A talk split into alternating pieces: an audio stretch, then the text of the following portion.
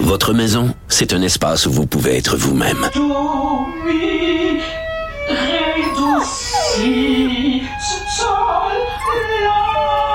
Elle mérite d'être bien protégée et vous méritez d'être bien accompagné. Trouvez la protection la mieux adaptée à votre maison avec Desjardins Assurance et obtenez une soumission en quelques clics sur desjardins.com.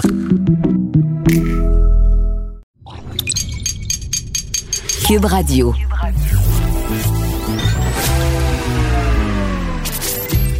Caroline Saint-Hilaire.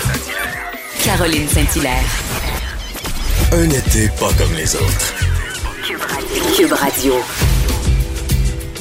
Bonjour, oui, Caroline Saint-Hilaire euh, au micro, dans vos oreilles, en ce beau lundi 29 juin. J'espère que vous avez eu une belle fin de semaine. Euh, moi, je suis allée voir, euh, je suis allée voir le spectacle Vroom au Cinéparc Offroad.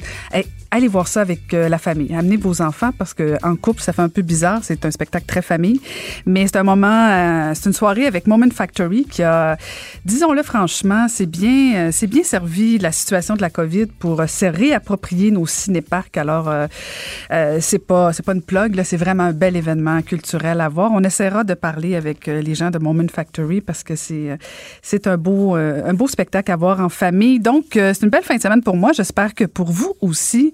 Aujourd'hui, on a une émission très très municipale. Je déclare mes intérêts hein, comme ancienne mairesse, mais en fait, je pense qu'il y a des sujets qui sont plutôt préoccupants. On ira du côté de Saint-Lambert. Euh, vous avez probablement vu ça là, dans le journal de Montréal, euh, une histoire assez euh, assez surprenante, pour pas dire même presque choquante, où des élus municipaux contre leur gré, en fait, sans leur consentement, ont, ont été fouillés euh, au plan fiscal par euh, la municipalité. Alors, on va parler avec les élus municipaux. Et à la fin de l'émission, on va recevoir de la belle grande visite euh, de l'ancien maire de Montréal, Denis Coderre. Alors, on va jaser un petit peu avec lui, voir ce qu'il fait de bon et qu'est-ce qu'il pense de tout ça, ce qui se passe à Montréal et dans le reste du Québec. Donc, manquez pas ça un petit peu plus tard. Rendez-vous avec Denis Coderre. Mais avant, avant, on va aller retrouver Varda Étienne. Le, commentaire de Varda Étienne, une vision pas comme les autres. Bonjour Varda. Bon lundi, Caroline. Bon lundi à toi. Alors, alors, tu as une question philosophique en ce beau lundi, toi. Ben, question philosophique, c'est-à-dire, j'aimerais aborder le sujet de qui touche beaucoup de gens, hein, et j'en avais parlé un peu euh, la première journée qu'on a commencé à collaborer ensemble. C'était euh, les couples qui se séparent malheureusement dû au COVID parce qu'ils étaient plus capables de s'endurer. Mais la question aussi qu'on doit se poser, c'est le nombre de couples qui restent ensemble pour les mauvaises raisons. Est-ce que c'est parce qu'ils ont peur d'éclater la famille? Est-ce que c'est aussi la peur de se retrouver seul, de tenter de trouver un autre partenaire ou une autre partenaire, le stress financier, euh, la culpabilité? Euh, il y en a aussi qui ont, il y, en a parmi euh, ceux-là qui ont peur de regretter leur décision. Moi, j'ai été mariée deux fois, Caroline. Mhm. La première, c'est avec le père de mes enfants. J'ai eu deux enfants avec euh, mon ex-mari et toutes les raisons que j'ai invoquées en ce moment ont fait partie de ma décision. Et j'ai passé des jours et des nuits sans dormir parce que je me sentais coupable, mais surtout envers mes enfants. Il y a un article dans la presse qui a été euh, publié en 2019 qui disait que les enfants nés à la fin des années 90 avaient une chance sur cinq de connaître une séparation ou un divorce avant l'âge de cinq ans et demi, hmm. qui est très jeune. Hmm, quand même. J'ai remarqué aussi que c'est un problème qui euh, touche beaucoup ma génération, sûrement la tienne aussi, euh, génération X, parce que on a l'impression qu'on a tendance à se séparer trop rapidement. Mais je me dis, quand tu es plus amoureux ou amoureuse, est-ce que, en dépit de tout, tu restes dans une relation qui te rend malheureuse, qui ne te convient plus pour toutes les raisons citées un petit peu plus tôt? Je me dis, quand ça fonctionne plus, ben oui, tu sacs ton camp. Tu sacs ton camp parce que je me dis, tant qu'à faire subir à tes enfants. Moi, je me souviens, et j'ai aucun problème d'en parler parce que 12 ans euh, après mon premier divorce, je suis en excellent terme avec mon ex-mari. Et je me souviens, les enfants étaient très jeunes. Lorsque je me suis divorcée, mon fils avait 5 ans, ma fille avait 2 ans et demi. Mais il y avait tellement de disputes au sein du couple. Je disais à mon ex-mari, mais quel exemple qu'on donne à nos enfants? Parce que est-ce qu'on veut les élever dans un milieu aussi chaotique, aussi dysfonctionnel? La réponse est non, parce qu'on aime nos enfants. Je me suis remariée par la suite en pensant que euh, est-ce que c'était une façon pour moi de me réapproprier ce que je n'avais pas pu, euh, j'avais pas été en mesure de sauvegarder dans mon premier mariage? Je suis maintenant à 47 ans Caroline, séparée pour la deuxième fois, je me retrouve seule, avec toutes les responsabilités qui viennent avec. Il y a des moments où je me dis, c'est la meilleure décision que j'ai pu prendre, pour des raisons que je vais garder pour moi. Et par moments, je me dis, ça me fait peur. Parce que 47, c'est pas 27 refaire sa vie dans la quarantaine, c'est pas évident parce que là, c'est trouver quelqu'un qui a son propre bagage. Est-ce que c'est quelque chose qu'on accepte facilement? Ce conjoint-là a des enfants. Est-ce que l'acceptation des enfants va se faire rapidement, euh, facilement? Tu te rappelles, on en avait discuté vendredi dernier. Mm-hmm. Est-ce qu'on a envie de partager ses biens avec un nouveau conjoint, c'est-à-dire l'achat d'une maison, euh, donner la moitié de ce qu'on a? Non, ça me tente pas mais est-ce que j'ai envie de finir mes jours seuls? Non plus. Et là, je me suis habituée à vivre seule, qui amène, je te le cacherai pas, de très mauvais, de très bons côtés. Tu sais, moi, je suis quelqu'un, Caro, qui se réveille à 4 heures du matin. Tous les matins que le bon Dieu amène. C'est pas par choix, mais mon corps est ainsi fait. Mon métabolisme fait en sorte qu'à 4 heures du matin, entre 4 heures et 4 heures 2, on est deux. On est deux. À toi aussi. Super. Donc, c'est pas n'importe qui qui va accepter d'être dérangé à 4 heures du matin. Parce que tu te réveilles, ben, tu veux, veux pas. Moi, je veux dire, je me réveille, je vais au rez-de-chaussée, je pars ma machine à espresso, je remonte dans ma chambre, euh, tu sais, j'allume la télé, j'écoute les nouvelles. Mais c'est pas tout le monde qui a envie de vivre ça. Il y a des matins, Caroline, j'ai pas envie de voir la face de l'autre. J'ai pas envie d'avoir une discussion. J'ai pas envie de faire un repas pour deux. Moi, j'apprécie le fait que je vis seule, en garde partagée, et que mes amis viennent quand elles veulent à la maison sans que j'explique à l'autre, ah, ça va te déranger si mes amis viennent puis elles vont veiller tard? Je n'ai plus envie de rendre des comptes. Mais tu vois comment je me contredis? Parce qu'en même temps, la solitude me fait peur. Mhm. Mais est-ce que c'est pas euh, parce que c'est très intéressant de t'écouter, mais c'est presque révélateur et, et sans je suis pas, je suis pas psychologue, hein, Varda, donc euh, on jase là entre deux femmes. Là, mais... égoïste, Caroline? Oui, exactement. Oh, ben, je sais, mais en fait, non, mais c'est parce que c'est, je suis certaine que les gens qui t'écoutent actuellement, je, je, je, suis certaine que la conclusion, c'est, mon Dieu, Varda, Étienne, c'est une égoïste, mais ne tombons pas dans, dans, dans juste Varda Étienne est égoïste. Est-ce qu'on n'est pas dans une société égoïste? Parce que tu dis, parce que quand on dit qu'on va vers la facilité, ça marche plus. Euh, premièrement, est-ce qu'on a fait tout, tous les efforts pour voir si ça allait fonctionner ou pas? Oui, mais dans mon cas, Caroline, oui, moi, je veux dire, j'ai quand même été 18 ans en couple mhm. avec mes deux maris. Je veux dire, j'ai pas été, j'ai pas lancé la serviette au bout de six mois. Mhm. On a été en thérapie de couple, mais quand t'aimes plus, tu fais quoi? Est-ce que c'est possible qu'un couple évolue de façon parallèle? Mhm. Ben oui. Donc, je fais quoi? Pour faire plaisir à l'autre, est-ce que je peux penser à moi d'abord et avant tout? Ben c'est ça. Donc c'est de l'égoïsme. Et à ce moment-là, ah! ben oui, c'est de l'égoïsme. Ça veut pas dire que ça veut pas dire que c'est pas bien. Je, je juge pas, j'évalue pas, mais c'est assurément un choix personnel au-delà du concept familial, au-delà du concept de mes enfants d'abord. Euh, Caroline, tu connais le concept lorsqu'on est dans un avion et qu'il y a une détresse, ok, et qu'on a, il y a un problème dans l'avion. Qu'est-ce qu'on te dit?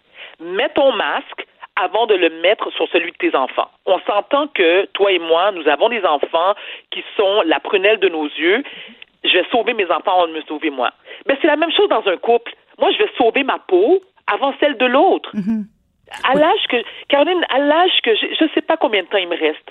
Je veux dire, idéalement, le plus que possible, parce que je vais être grand-mère, puis je veux aller me dodiner dans un CHSLD à manger mou avec une couche à tête, puis manger avec une paille. Même là, même là, je sens que tes photos vont me fatiguer. je te vois dans ta chaise berçante, pas dedans. Je un costume de bain quand même à 92 ans. Ah, je sais. tu sais, je me dis, moi, je fais le choix délibéré de me choisir. Mm-hmm. Ça a pris des années de thérapie avant d'arriver à cette conclusion. Que mon geste ou ma façon de voir les choses est perçue comme étant égoïste, alors soit, je l'assume. Mais je refuse d'être en couple pour, les, pour la seule raison d'être en couple. Et laisse-moi te dire, Caroline, j'ai adoré être mariée. Écoute, moi, je, je- écoute, je, je prenais, j'avais une grande fierté de dire je suis Madame Intel, parce que je trouvais aussi que s'appeler Madame Intel venait avec un certain respect. J'ai l'impression que lorsqu'on est célibataire, on se fait croiser par n'importe qui pour n'importe quel. Non. Tandis que si quelqu'un te drague et tu dis, non, excuse-moi, je suis Madame Intel, les gens font comme, ah, ok, oui. Puis il y a quelque chose aussi, je te... et, et- et l'autre problème aussi que, que je vis en ce moment, la réalité, est que comment et où tu dragues dans la quarantaine? Ah oui, Est-ce que je vais commencer? Tu comprends? Est-ce que je vais aller en boîte quand j'a- comme quand j'avais 22 ans? Clairement non, parce que moi, à 9 heures du soir, je ronfle dans mon lit. Non, c'est pas vrai, je ronfle pas, mais je suis couchée dans mon lit. Mais vas-y, à OK? 4 heures, t'as encore, tu, pourras, tu ramasseras les restes. Alors, Caroline, quel bon point que tu amènes. Ça, c'est une autre chose. À notre âge, on a souvent tendance à dire on prend quoi? On prend les restes parce que Les, Les bons, bons les, les bons partis sont pris, pris. Varda. Les bons sont tous pris. ben, ça me prend un veuf. Un veuf. Ah oui. Faut que je trouve un veuf. OK, dans le fond, tu es en train de me dire que tu te sers de ta chronique pour chercher un homme? Non, chronique. Non, non, non, non. Caroline, Scandaleux, Varda pogne. Non, non, non, non, non, t'inquiète. Mes photos sur Instagram rapportent, je pogne. OK? Mais est-ce que je veux m'accoupler à n'importe quel prix avec n'importe qui? Ah, non. Non, je préfère rester seule. Ben oui. Je préfère rester seule qu'être mal accompagnée. Ben, tu fais bien. Puis moi, je pense que les enfants aussi sont quand même des éponges. Ils finissent par s'adapter parce que, bon, c'est sûr que chaque situation est très différente. Je veux dire, il, peut y avoir de la violence conjugale, il peut y avoir Oui. des malheurs, il peut y avoir des conflits, des, des relations conflictuelles. Bon, imaginons un instant que, euh, effectivement, c'est tout simplement une panne d'amour ou en fait, euh, Oui. l'amour prend fin des deux côtés. Tu sais, il y a des Oui, moyens de réussir quand même sa séparation où les enfants vivent bien dans tout ça. Mais il en demeure pas moins qu'un enfant qui vit une situation de rupture, c'est quand même toujours difficile. Faut pas, Oh. à mon avis, il faut pas que ce soit quand même banalisé. Euh, parce que, je tu suis d'accord avec toi là-dessus. c'est sûr Vraiment. que tu sais, je comprends que tu t'es choisi, puis je, je ferai pas, je ferai pas de grande euh, sortie là, mais moi-même, je, je, je, je me suis choisi une fois dans la vie. Donc euh, oui, c'est correct de faire ça. Et je pense que les enfants, quand ils te regardent, ils te voient épanoui, Oui. ça, ça doit ça doit rendre un petit peu plus confortable, je vais dire comme ça, toute Tout rupture. Mais en même temps, moi, je pense que quand même, quand même, il y a quelque chose de de très complaisant, je pense, dans les relations de couple où on, on- dès que ça va pas bien, on change. Là. Puis je, je parle pas de nous personnellement.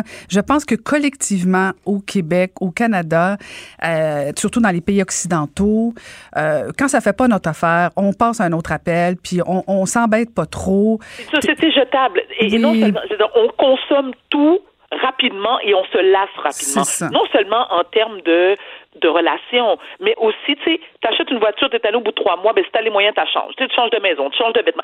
On surconsomme. Et malheureusement, on surconsomme aussi les relations humaines. Hum, T'as bien raison. c'est- T'as bien Ce que raison. j'ai dit là, mon Dieu, je me sens intelligente, Caroline. Écoute, écoute, tout ça, tout ça grâce à moi. J'espère que tu mettras ça dans ton CV. Hey, merci, Varda. On se retrouve demain. Merci à toi, Caroline. À Bonne- demain. bonne journée. Bonne journée. Caroline Saint-Hilaire. Pas d'enveloppe brune, pas de lobbying. Juste la vraie bonne radio, dans les règles de l'art. Cube Radio. Alors, on en a parlé ici euh, dans le cadre de, de mon émission avec des gens qui ont fait euh, des voyages, en fait, qui devaient voyager, mais qui, malheureusement, à cause de la COVID, n'ont pas pu faire de voyage et ne peuvent recevoir de remboursement, mais auront des crédits de voyage. On entend des histoires d'horreur et en même temps, là, on voit que nos frontières euh, sont en train de s'ouvrir, en tout cas au plan, au plan au niveau aérien. Et euh, donc, euh, on a voulu parler avec euh, quelqu'un qui vit une autre réalité, sont les agences de voyage. Et on a au bout du fil le président pour le Québec de l'Association canadienne des agences de voyage et qui est lui-même propriétaire d'une agence de voyage. Monsieur Desmarais, bonjour.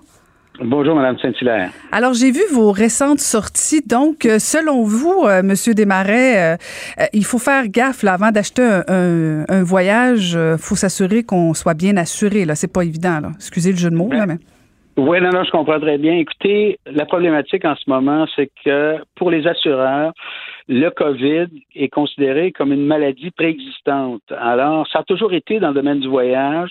Lorsque vous partiez en voyage et que vous vous assuriez, il y a toujours un questionnaire qui est posé, à savoir, faites-vous du diabète, de la haute pression, euh, avez-vous eu une opération cardiaque ou avez-vous eu des métastases? Alors ça, c'est des conditions qu'on appelait préexistante. Alors maintenant, pour les assureurs, le COVID est une condition préexistante. Vous êtes au courant que maintenant, il y a cette maladie-là à travers le monde, donc il ne vous assure pas pour le COVID. C'est sûr que vous pouvez voyager, vous assurer, et pour un accident, pour euh, toute autre maladie problématique physique, mais le COVID, lui, ne sera pas couvert. Donc, si demain matin, je vous appelle pour un voyage euh, en Europe, eh, exemple, euh, je ne serai, et je me blesse rendu là-bas, ben là, je vais être couverte. Mais si j'attrape la COVID là-bas ou au ben, pour retour, c'est un autre problème, euh, je ne serai pas assurée vous ne serez pas assuré pour les dépenses liées au COVID. D'ailleurs, écoutez, j'attends impatiemment, justement, aujourd'hui, l'Union européenne est supposée donner la liste des pays qui auront droit de voyager en Europe.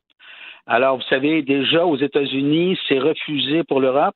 Le Canada, j'ai hâte de le savoir. J'ai des clients qui partent, moi. J'ai des clients qui partent parce que vous savez qu'un Canadien qui part en Europe euh, ce mois-ci aura à faire ce qu'il appelle une quarantaine volontaire. Une quarantaine volontaire, ça veut dire qu'il va falloir qu'il prouve qu'il peut rester 14 jours à un endroit fixe sans sortir, sans concept. Alors, c'est pour c'est bon pour un Canadien qui s'en va dans sa famille, par exemple. Mais euh, un Canadien qui arrive là-bas sans réservation, tout, il est possible qu'aujourd'hui, on lui impose un hôtel de 14 jours. Alors, tant que l'Europe ouvrira pas ses frontières, déjà, on a cette problématique à voyager en Europe. Mais donc, euh, entre vous et moi, euh, si, euh, bon, c'est essentiellement des voyages essentiels parce que pour faire une quarantaine là-bas, puis au retour aussi, ça, prend, ça prend des longues vacances? Ça, prend beaucoup de temps. Alors, tant que le premier ministre ne changera pas sa réglementation des voyages, de ne pas faire de voyages non essentiels, il est bien évident que c'est pas très intéressant, même si euh, les tours opérateurs recommandent, euh, recommencent à vendre des destinations euh, des Caraïbes, vous allez être pris quand même à faire un 14 jours de confinement, de quarantaine en revenant. Hmm. C'est pas très attrayant. Pour les agences de voyage, M. Desmarais, ça veut dire quoi, là, tout l'impact de la COVID? Parce que, bon, j'ai parlé avec notamment une dame la semaine dernière et j'en reçois des courriels régulièrement de personnes qui, qui n'arrivent pas à se faire rembourser, qui n'ont qu'un crédit. même quand ils achètent leur billet ou ils ont acheté leur billet dans une agence de voyage, vous, vous remboursez pas non plus, là. Écoutez, nous, on est un intermédiaire. Alors, nous représentons Transat, Sunwing, Air Canada, Vacances Air Canada. Alors, nous, une fois que le client a payé, nous transférons l'argent à ces tours opérateurs-là.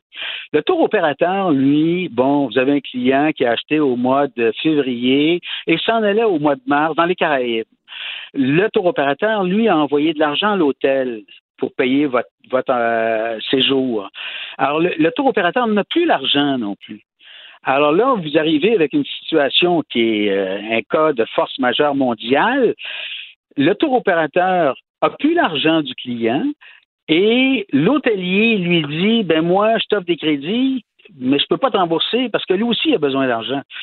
Pensez à Cuba. Là. Cuba, ils n'ont pas ça, la, la PCU et ces choses-là. Là. Alors, pour eux autres, là, c'est un gros manque à gagner. Alors, presque tous les tours opérateurs du monde, les hôteliers, ne remboursent pas et euh, conservent les argents en crédit. Alors, c'est évident que le tour opérateur, lui, dit à l'agent de voyage, ben écoute, on va t'offrir un crédit parce que nous, on n'a plus d'argent. Selon le Québec, c'est probablement la, province la mieux nantie au niveau de son fonds d'indemnisation. Alors, la loi des agents de voyage dit que si l'agent de voyage a déboursé les fonds pour le client, vous ne pouvez pas revenir contre l'agent de voyage. À ce moment-là, il faut communiquer avec le fonds d'indemnisation pour se faire rembourser. Qu'est-ce qui arrive aujourd'hui? Le fonds d'indemnisation, il est débordé de demandes. Mhm. Alors, euh, on est on est à se poser parce que nous à l'association, nous avons demandé au gouvernement de de rendre le crédit voyage conforme. Vous savez, dans le reste du Canada, les gouvernements provinciaux, parce que tous les gouvernements, toutes les provinces sont gérées différemment au niveau des voyages, ont accrédité le concept de crédit voyage. Donc, ça l'a comme éteint une certaine grogne chez les clients parce qu'il n'y avait pas le choix le gouvernement accréditait le, le règlement. Alors, nous, au Québec, l'Office de protection du consommateur n'a pas encore pris position. Ils ont juste dit c'est pas illégal, mais sans plus. Alors, nous, on est pris entre deux, chaises, entre le client et le gouvernement. Mais le gouvernement, euh, au rythme où vont les réclamations, aura plus d'argent dans le fond je pense qu'on est rendu pas loin de 80 millions de réclamations. Et là, puis encore là, il y a d'autres réclamations qui rentrent parce qu'on ne peut pas plus voyager cet été. Alors, il va falloir qu'à un moment donné, le gouvernement dise euh, aux gens, écoutez, la notion de crédit est, est respectable et c'est une situation qu'on peut dire extraordinaire, mais malheureusement, euh, on n'a pas tellement de choix on ne veut pas perdre d'argent. Mais vous conviendrez, M. Desmarais, je comprends que ce qui se fait dans d'autres provinces versus peut-être le Québec, mais quand même, il y a des orientations au niveau fédéral. Quand Justin Trudeau décide euh, de, de pas obliger les transporteurs aériens, je comprends que c'est peut-être pas votre domaine mais quand même, les transporteurs, on force pas les transporteurs aériens à rembourser et qu'on donne des crédits. Il y a des situations, euh, je veux dire, pour certaines personnes, un voyage de 2000 pièces, de 5000 pièces, c'est beaucoup, beaucoup, beaucoup d'argent.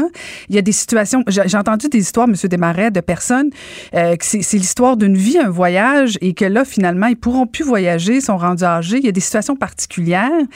Euh, je... bon, non, non, mais c'est là, c'est là que le fonds d'indemnisation va prendre sa force. Pour, pour ces gens-là au Québec, ils vont être remboursés. Alors, c'est ça qu'on veut réduire le niveau de demande en demandant aux gens pour ceux qui peuvent accepter, écoutez, là, il, il, je pense pas qu'on dépasse le 5% ou le 10% de gens qui ne voyageront plus. Et on a encore deux ans pour utiliser ces crédits-là. Et en plus de ça, ces crédits-là sont flexibles. Alors, certains grossistes autorisent de changer de nom sur le crédit. Le crédit, c'est une somme d'argent qui peut être utilisée à d'autres, euh, pour d'autres personnes ou euh, au moins à vous et avec d'autres gens.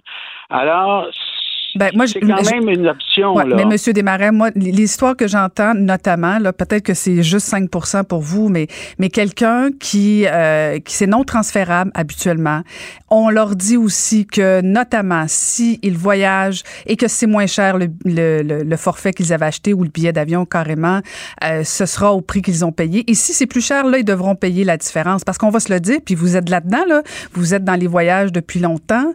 Euh, vous savez très bien qu'il risque d'y avoir des augmentations. Alors, le voyage que j'ai je, décidé de faire avec euh, mes enfants, mon conjoint, peu importe, qui valait, mettons, 2000 dollars, ben probablement que dans un an ou deux, risque de valoir 2500 dollars. Euh, ça risque pas d'être le même montant. Ça aussi, c'est une réalité. C'est une réalité, mais je peux vous dire que probablement la plupart des gens vont profiter justement de la manne des billets qui vont être attractifs au tout début. Pour la prochaine année, là, il n'y a aucun tour opérateur et aucune compagnie aérienne qui va vendre ses billets d'avion à des prix de fou. Là. Eux autres, il faut remplir les avions. Je, ne gagerais pas ma paye là-dessus, moi. Je gagerais pas ma paye. Ben, vous, allez, être surprise ah parce que nous, déjà, on soit on soit quand même de l'information. Écoutez, les compagnies de croisière, pensez-vous pas que les autres, ils mangent leur bas? Un bateau, ça coûte euh, ça coûte 300 millions, puis ils sont acquis en ce moment. Il faut qu'ils payent ces bateaux-là. Alors, pensez-vous que, compte tenu justement que c'est une clientèle de personnes qui sont un peu plus âgées habituellement, alors ils vont faire des tarifs là, euh, à tout casser. Alors, je sais même que vous avez entendu parler, le 1er juillet, il n'y aura plus de confinement dans les avions. Alors déjà, les avions vont, vont avoir euh, toutes leurs places disponibles. Mais on sait très bien que les gens ne se mettront pas à voyager au 1er juillet. Alors, il va y avoir euh, sûrement... Écoutez, moi, je suis dans le voyage depuis longtemps et je le sais que lorsqu'on passe une situation comme ça, il faut remettre la confiance chez les, les, les, euh, les voyagistes et il faut euh, remettre en branle une mécanique qui a été comme arrêtée d'un coup sec. Et c'est, ça a été dramatique. Et c'est dramatique d'autant plus pour les agences de voyage. Parce que dites-vous que nous, tout le travail qui a été fait avant le COVID a été arrêté. On n'a pas de commission. On a tout vendu, nous autres, au mois de décembre, janvier, février, mars. On préparait nos voyages en Europe, on préparait les voyages au, printemps. Nous, on n'a pas une commission, on n'a pas rien, rien, rien. Et en plus de ça, il faut s'occuper des crédits. Après ça, il va falloir réserver le client. On va travailler trois fois les dossiers pour lesquels on n'aura pas plus d'argent. Là. Alors, c'est quand même assez dramatique pour les agences de voyage.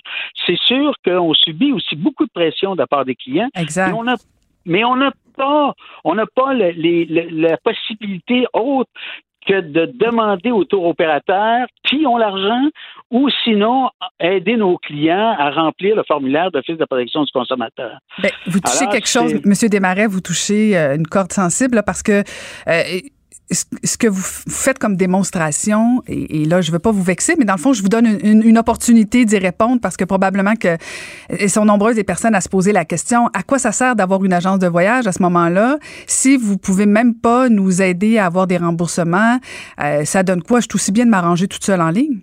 Oui, puis qu'est-ce que vous pensez que les gens qui ont acheté en ligne ont comme service? Ils n'en ont pas plus, mais au moins, je ne paye pas pour la commission. non, mais la commission, vous ne la payez pas de toute façon parce que le tour opérateur sur son site va vous vendre le même prix que moi, je vous vends. Alors ça, il n'y a, pas de problème. Premièrement. Deuxièmement, je peux vous dire que les clients qui ont acheté chez nous sont très contents du service qu'on leur donne parce qu'au moins, ils ont toute l'information, puis ils savent qu'ils vont avoir un suivi, puis qu'ils vont être aidés dans toutes leurs démarches.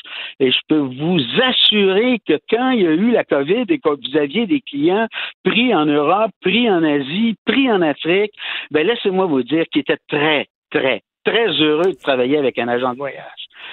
Puis on a eu des clients qui ont été pris sur des croisières et qui ont été obligés de rapatrier. Non, je pense que le domaine de l'agence de voyage ne perdra pas de plume, au contraire.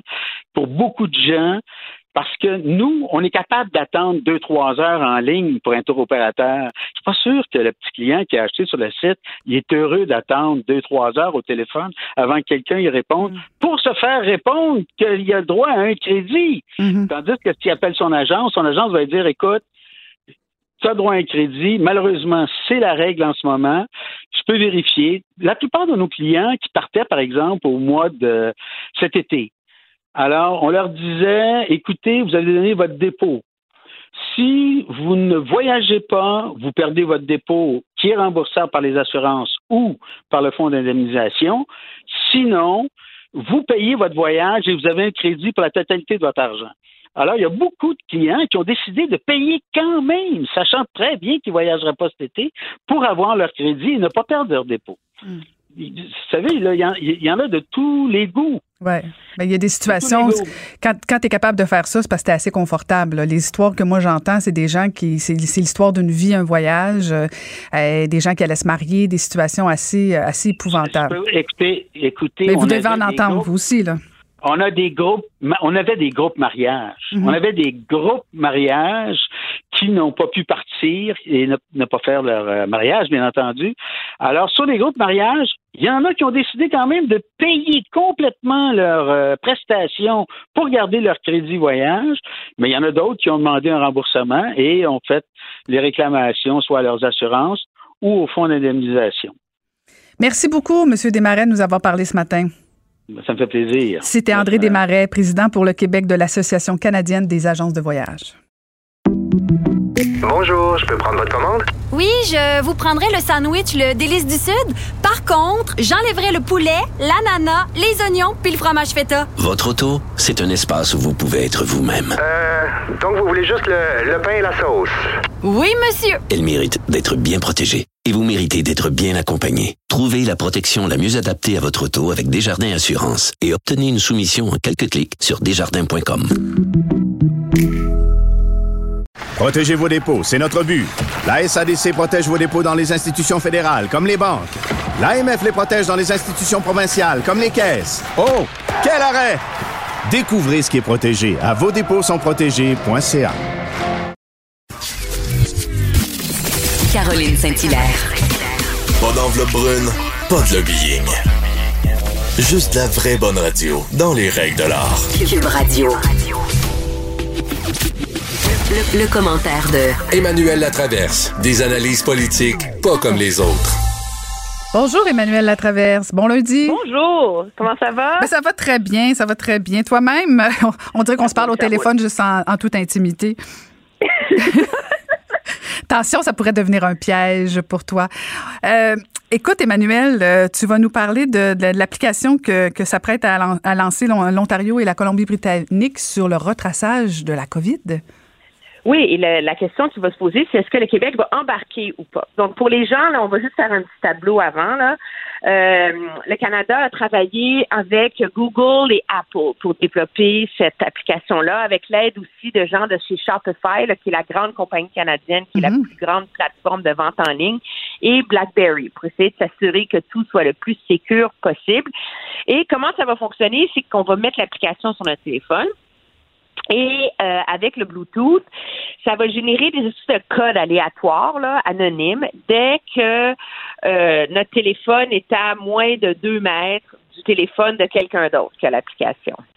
Et si quelqu'un qu'on connaît, qu'on a croisé comme ça, de qui on été à proximité, est testé positif, là, lui va se faire donner un code à mettre dans son téléphone, puis bige, les téléphones de tout le monde qui ont été en contact avec lui ou à moins de deux mètres de lui dans Juste les ton petit bruit semaines. sonore, juste ton petit bruit sonore me fait paniquer un peu. bon, hein? Oui, oui, oui. Et euh, puis c'est assez. J'ai beaucoup réfléchi à ça. Il y a, il y a beaucoup d'avant. Il y a des avantages, il y a des ondes. Donc vraiment, le gouvernement a tout fait pour que toutes ces données-là soient anonymisées. Là. Donc, c'est pas les codes, euh, euh, tout ça, c'est pas associé à ton nom. Il n'y a pas de banque de données. Là. On va savoir que Caroline Saint-Hilaire a été à tel endroit à telle heure. C'est pas géolocalisé non plus. Mais euh, et donc, tout est mis en place pour donner aux, aux gens le sentiment que leur vie privée va être protégée grâce à ça. Sauf que il y a beaucoup de zones d'ombre ensemble. Les, les données sont stockées dans un nuage, c'est l'info nuagique. C'est il est où ce nuage-là? Est-ce que c'est des nuages qui sont stockés aux États-Unis? Est-ce que ça rend ces données-là vulnérables ou pas? Et euh, les commissaires à l'information ont donné des cadres au gouvernement pour développer ces applications-là. Mais ils reconnaissent aussi du même souffle que les lois pour la protection des renseignements personnels sont pas nécessairement adaptées à ce contexte-là. Donc, il y a comme une zone grise là-dedans. Là. En même temps, ça facilite immensément le retraçage des gens qui sont positifs et de trouver une façon de rapidement freiner la chaîne de contamination. Si tu sais que tu as été proche de quelqu'un qui a été positif pour une durée assez longue là, pour que ça compte, mais là, toi, tu vas aller te faire tester immédiatement. Puis, ça permet d'essayer d'endiguer les éclosions beaucoup plus euh, facilement. Mais en même temps, ça soulève beaucoup de problèmes. Là. Puis moi, le problème le plus intéressant, je trouve, c'est le faux sentiment de sécurité que ça va soulever. Sais, Les gens vont se dire, ah ben, ben, si je l'ai, je vais me faire tester, tu sais. Et là, est-ce que les gens vont continuer à respecter le 2 mètres? Est-ce que les gens vont, tu sais, ils sont même pas capables de porter le masque pour aller à l'épicerie? Ben là, tu sais, alors, euh, c'est un, débat qui est assez difficile et le gouvernement Legault, lui, n'a pas encore décidé s'il va, euh, s'il va adhérer à cette, euh, à cette euh, application-là ou non. Et donc, c'est une question assez, assez difficile là, qui, qui se pose pour le, pour le gouvernement Legault. Là. Et surtout, Emmanuel, dans les pays où euh, justement on a, on a mis sur pied ce genre d'application-là, euh, c'est pas un immense succès parce que si tout le monde ne la télécharge pas, ben ça donne pas grand résultat. Donc, ça devient intéressant si c'est comme un dilemme du prisonnier, c'est ça. Ben c'est ça. Puis en même temps, ben tu, tu le sais très bien, il s'agit que ce soit obligatoire pour que là ça devienne une paranoïa euh, collective. Puis on va se le dire là, on, on connaît pas de grand succès informatique au Québec et au Canada. Moi, je vais te dire, je, je, je comprends que- que- qu'on veuille nous rassurer sur le fait qu'on n'est pas géolocalisé. Mais je suis désolée, là, mon compte Accès des Jardins était pas géolocalisé, puis quand même, j'ai perdu une coupe d'affaires. Tu sais, fait que. Ben, je pense que c'est ce qui inquiète beaucoup de gens D'autant plus qu'il faut qu'il y ait quand même un taux d'adhésion au-dessus de 60% de la population pour euh, pour euh, que ça fonctionne. Et euh, voyez, le gouvernement du, Québec dit que cette technologie-là est moins invasive pour la sécurité personnelle qu'était celle développée par l'Institut de recherche sur l'intelligence artificielle à Montréal. Mais on n'est comme pas encore vraiment branché. En France, il y a à peine 2% de la population qui l'ont adopté. Hum, c'est ça, ça donne rien. Écoute, si, si Québec euh, tergiverse autant avec l'application qu'avec les masques, on a du temps devant nous. oui, absolument. Et d'ailleurs, tu en as parlé dans, ta chronique du Journal de Montréal euh, sur, euh, sur enfin, c'est l'été et masques. Porterons-nous des masques? Porterons-nous pas des masques? Oui, mais c'est comme moi ce que je constate pour c'est à quel point il y a une forme d'insouciance hein, qui s'est installée dans la population en ce moment. Il y a des il y a des poches où les gens sont très disciplinés. Et il y a d'autres poches où ils ne le sont pas du tout. Je suis allée dans deux épiceries. Euh, je fermais mon appartement à Montréal cette semaine et il y a une épicerie où tout le monde avait le masque, puis l'autre épicerie, j'étais la seule avec un masque. J'avais l'air d'une hurlu-berlu totale. et c'est la même chose dans les parcs où là, il y a des camps de jour et là, c'est la cohue totale, on s'entend, comme n'importe quel camp de jour. on ne peut pas demander l'impossible à des enfants. Euh, les gens qui font la suite, etc. Puis j'essayais de me poser la question d'où ça vient cette insouciance-là? Pas comme si la population est globalement irresponsable. Et je posais la question, puis je me demande, c'est pas parce que la classe politique aussi a un peu baissé la garde. Mhm. Quand on voit plus le premier ministre à tous les jours nous mettre en garde, faire ses points de presse, quand son ministre de la Santé est pas là non plus à tous les jours, ben là, on a comme l'impression un peu que le docteur Arruda est rendu à prêcher dans le désert aussi. Mhm. Parce que plus la légitimité du pouvoir politique à ses côtés, c'est comme l'envers de la médaille des critiques qu'on émettait quand il faisait ses points de presse euh, avec eux. Puis l'histoire de donner les chiffres euh, sur euh, le, les bilans quotidiens est assez extraordinaire. Aurais-tu imaginé au mois de mars le gouvernement Legault annoncer un tel revirement de politique par communiqué de presse le jour de la fête de la Saint-Jean? Et le renverser 48 heures plus tard par un gazouillis du ministre de la Santé. Hmm. C'est comme, alors là, les gens, ils se disent, bon, ben, la classe politique traite ça comme ça, ben, c'est pas si grave que ça. Ben, pas, juste la classe politique, Emmanuel. Je veux dire, docteur Arruda, il est pas capable de nous dire si c'est obligatoire, pas obligatoire. Au début, il a banalisé le masque. Je veux dire, c'est devenu ridicule. Euh, il, est, tout seul au monde à défendre le fait que le masque est pas, est pas super utile. Je veux dire, tu peux pas blâmer la classe politique. C'est lui le patron de la santé publique qui l'oblige, puis on n'en parlera plus. Je veux dire, c'est lui le grand patron, puis il l'oblige pas. Ben parfait. Donc euh, c'est réglé le dossier. On le porte pas si on veut pas.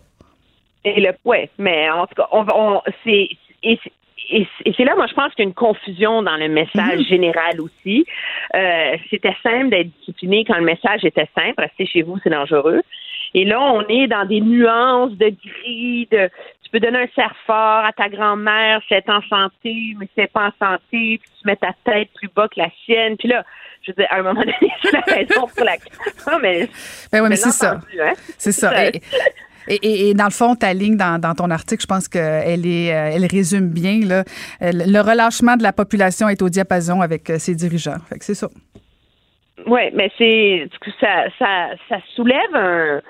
Sais, moi, l'idée, c'est pas d'être alarmiste là, et de s'empêcher de vivre euh, loin de là. Je pense que dans le déconfinement, il y a plein de façons de continuer à être responsable, mais c'est comme si on oubliait le risque qui se pointe l'automne prochain. Hmm. Puis je trouve ça assez surprenant que cette attitude-là demeure au Canada quand on voit ce qui est en train de se passer aux États-Unis. C'est comme si on regarde les États-Unis en ce moment, on dit ah, les Américains ils ont fait ça du croche, c'est pas surprenant, leur gouvernement est responsable. C'est pour ça qu'il y a eu 45 000 cas en une journée vendredi dernier, imagine. Mais en même temps, la raison pour laquelle ça, ça a lieu, c'est parce que les déconfinements se font trop vite, parce que les gens ne respectent pas les règles. Je veux dire, il y a une roue là-dedans, là. Mhm. Et ça devrait servir de mise en garde au Canada. Ben merci, Emmanuel, pour cette mise en garde. Alors, euh, je veux une photo de toi avec ton masque. Ah, ben oui, ça va me faire plaisir. J'en ai même cousu. Moi-même. Toi? Toi, t'as cousu? Oui. J'ai appris la machine à coudre pendant des déconfinement. Écoute, écoute, une femme à tout faire. Une femme à marier. à la prochaine. Merci, Emmanuel Latraverse. Bye. J'accepte avec, euh, avec fierté la direction, les commandes. Non, non, pas les commandes. Votre maison, c'est un espace où vous pouvez être vous-même. J'accepte d'être l'entraîneur-chef des Orignaux Atomes 2B de l'école. Mon amour, fort, la petite dame. Ah, excuse, excuse. Tu parles à qui? Elle mérite d'être bien protégée. Et vous méritez d'être bien accompagné. Trouvez la protection la mieux adaptée à votre maison avec Desjardins Assurance et obtenez une soumission en quelques clics sur desjardins.com.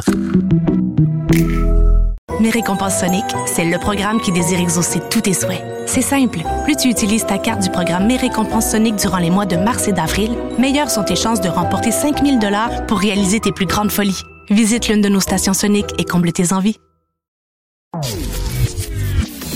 Caroline Saint-Hilaire.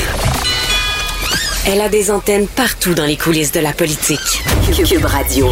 Un été pas comme les autres. On pouvait lire hier euh, un gazouillis et je, vous le lis parce que c'est vous allez comprendre après ça euh, ma prochaine entrevue.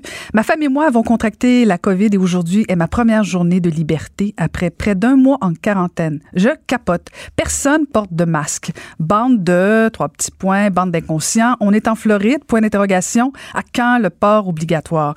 Alors on en parlait avec Emmanuel Latraverse. Est-ce que le masque finira par être obligatoire notamment à Montréal? Et ce tweet vient de Glenn Gastenera, qui est consultant en développement commercial et qui a été aussi, je me permets de le rappeler, euh, conseiller économique pour la mairesse Valérie Plante. Euh, bonjour, Monsieur Castanera. Bonjour. Alors, tout d'abord, je me permets de prendre des nouvelles de votre santé avant de tomber dans le creux, du, dans le vif du sujet. Vous allez bien, là? On va très bien. On est pleinement rétabli. Euh, le dernier symptôme qui me restait euh, avant la fin de ma quarantaine était la perte du goût. Et Dieu merci, maintenant que les terrasses sont ouvertes, je peux manger et tout goûter. Bon, donc, alors expliquez-nous euh, votre, votre colère euh, sur Twitter sur le fait que les gens ne portent pas de masque. Mais un, un peu comme vous en parliez avec votre invité tout à l'heure, c'est l'insouciance. C'est inquiétant de voir à quel point on semble vraiment s'en foutre, comme si c'était un problème distinct et comme si c'était un tout nouveau problème qu'on comprenait mal. Et, et je tiens juste à préciser que j'invoque l'obligation, vous l'invoquez vous aussi et d'autres aussi, et je tiens à dire par contre que ce serait un, fantastique échec de notre part, de notre part collectivement, si on devait en venir à l'imposer. Parce que il me semble qu'il y a une grosse part de gros bon sens où euh, quand on est dans l'épicerie, quand on est dans des lieux fermés, on devrait automatiquement, comme un comme un peuple qui est capable de, de prendre ses propres décisions, de protéger les autres en portant un masque.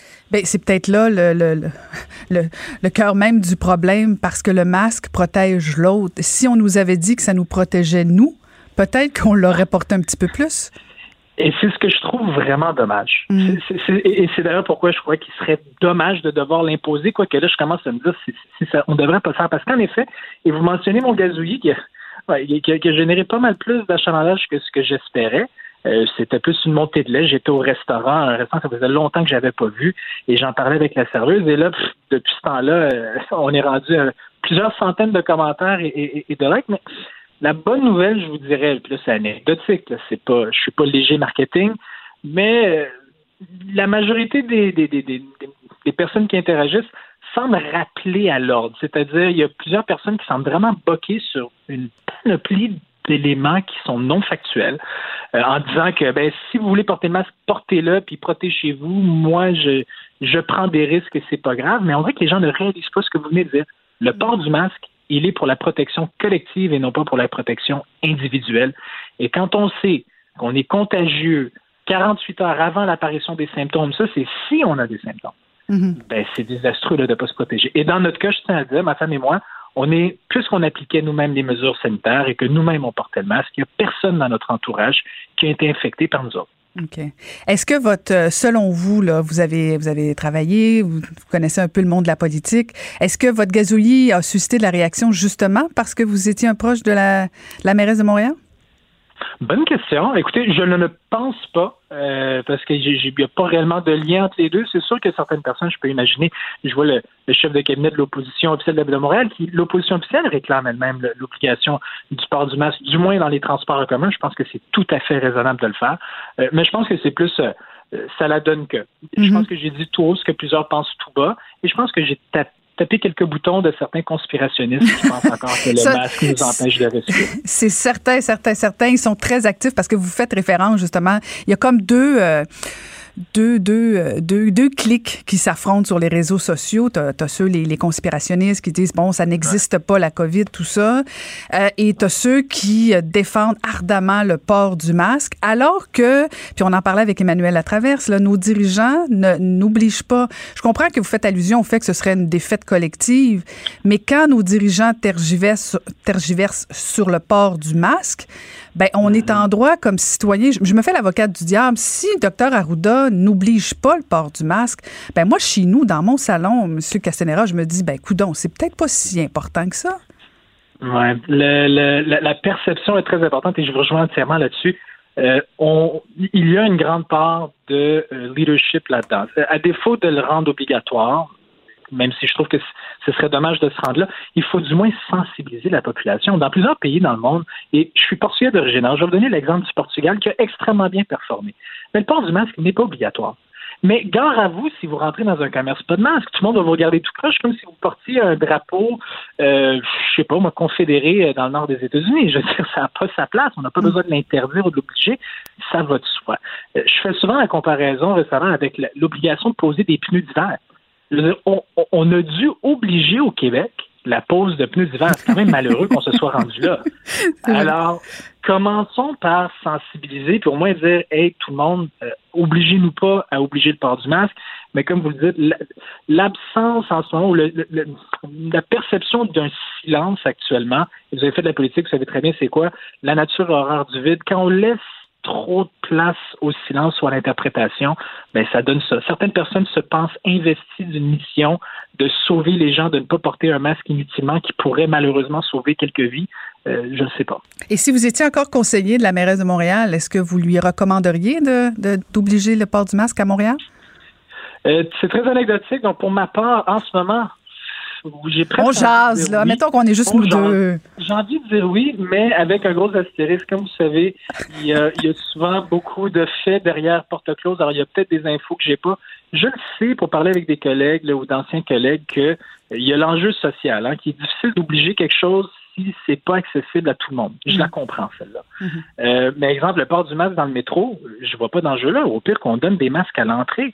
Euh, ça se fait euh, en Norvège, ça se fait ailleurs. dans les lieux où ben c'est obligatoire, voilà, on remet des masques. Mhm. Je pense qu'on devrait être capable de le faire. Et sinon, au moins de contrôler le message puis de le dire. Mais alors, je ne sais pas si je réponds bien à votre question. Oui, tout à fait, tout à fait. Dire que oui. On, sent euh, encore la fibre politique en vous. Ben, très habile, très habile. Le blanc, le blanc et le noir est toujours dangereux, mais. Ah, on a-tu le droit de dire ça? On a-tu le droit de dire ces deux mots-là, M. Castellara?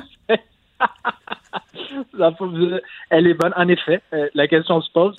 Mais j'ai euh, j'ai envie de vous dire que à la base, commençons au moins avec le transport en commun. Euh, j'ai moi-même, ben, anecdote encore une fois, j'ai pris le métro avant que je tombe malade et je portais le masque et j'étais fasciné dans le métro de voir que ceux qui ne portent pas le masque, pour revenir à l'argument de on peut pas l'obliger parce que les gens défavorisés ne peuvent pas se l'acheter, ben moi, dans le métro, ce que j'ai remarqué, c'est que c'est pas, et là, on juge, un livre par sa couverture, mais ça semblait pas être la classe ouvrière qui portait pas de masque. Ça semblait beaucoup être les jeunes, mm. euh, des personnes bien nantis qui étaient dans le métro et qui, eux, ne portaient pas de masque.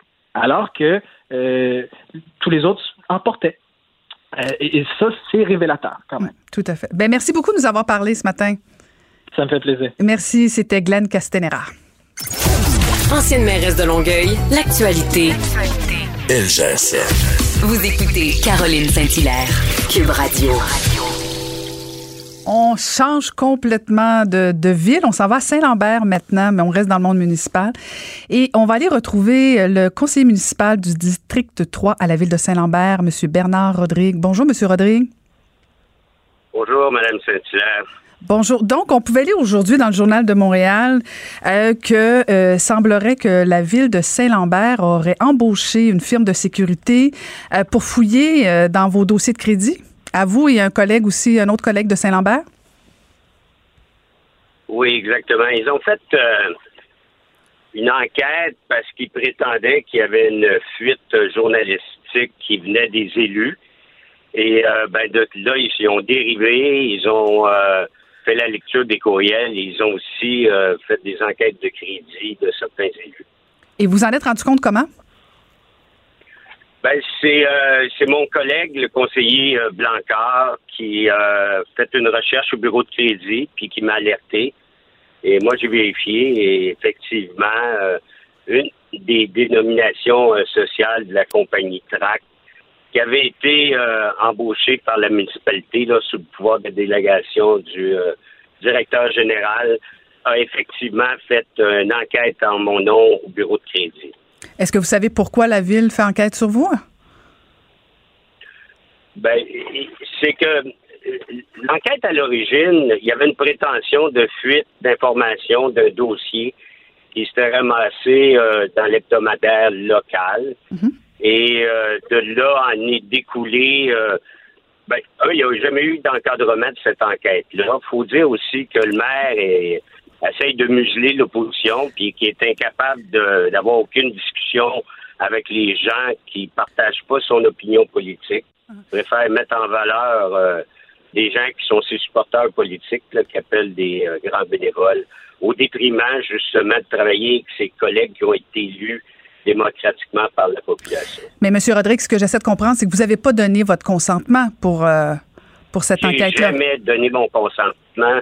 Cette situation-là, je la trouve inacceptable. Il y a une plainte qui a été faite. euh, il y a eu plusieurs plaintes qui ont été faites à cet égard. Euh, il y a une enquête qui va être faite par le commissaire à l'intégrité municipale. Euh, jamais, on va pas en politique municipale, vous le savez. On va là pour servir les citoyens, pour apporter des nouvelles idées, euh, faire des changements, mais on va pas là pour avoir euh, une enquête sur nos données confidentielles et personnelles. Ben, surtout, puis euh, je, je comprends très bien votre désarroi. Là. Euh, on a essayé de parler avec l'Union des Ben, je suis municipalités. outré. Ben, je comprends, Je je, suis co- outré. je comprends. désarroi, je peux vous dire que je suis outré et c'est pourquoi j'ai demandé à la dernière séance publique que la ministre mette en congé sans solde le directeur général puis le maire le temps de l'enquête. Oh mon Dieu, tant que ça. C'est inacceptable. Il faut que ça soit confié à la Sûreté du Québec. Mhm. On peut pas. On est en train, justement, on est dans la mouvance, on veut changer les lois pour punir les gens qui, euh, qui, qui vendent ou donnent des données personnelles. Euh, c'est sûr que les municipalités ont un exemple à donner à la population. Puis à cet égard-là, il y a un manquement qui est très grave. Vous avez demandé ça au dernier conseil, M. Rodrigue? Exactement, oui. Et, et ça a été quoi? Parce qu'on a essayé de parler avec l'Union des municipalités, bon, puis je comprends qu'elle ne veut pas commenter euh, des cas comme ça de particulières de ville. On a essayé aussi de parler avec euh, la ministre euh, des Affaires municipales qui veut pas commenter non plus. Mais là, vous, vous avez interpellé la ministre des Affaires municipales pour demander un congé sans sol et du maire et de la direction générale pendant l'enquête. Ben, je pense que c'est. euh, on peut pas avoir des attentes euh, moindres que ça. Euh, je pense que c'est grave ce qui a été fait. C'est. euh, puis le but, probablement, de faire du salissage politique. Euh, j'ai pas. Vous savez, j'ai pas de. J'ai aucun problème avec mon, mon bureau de crédit.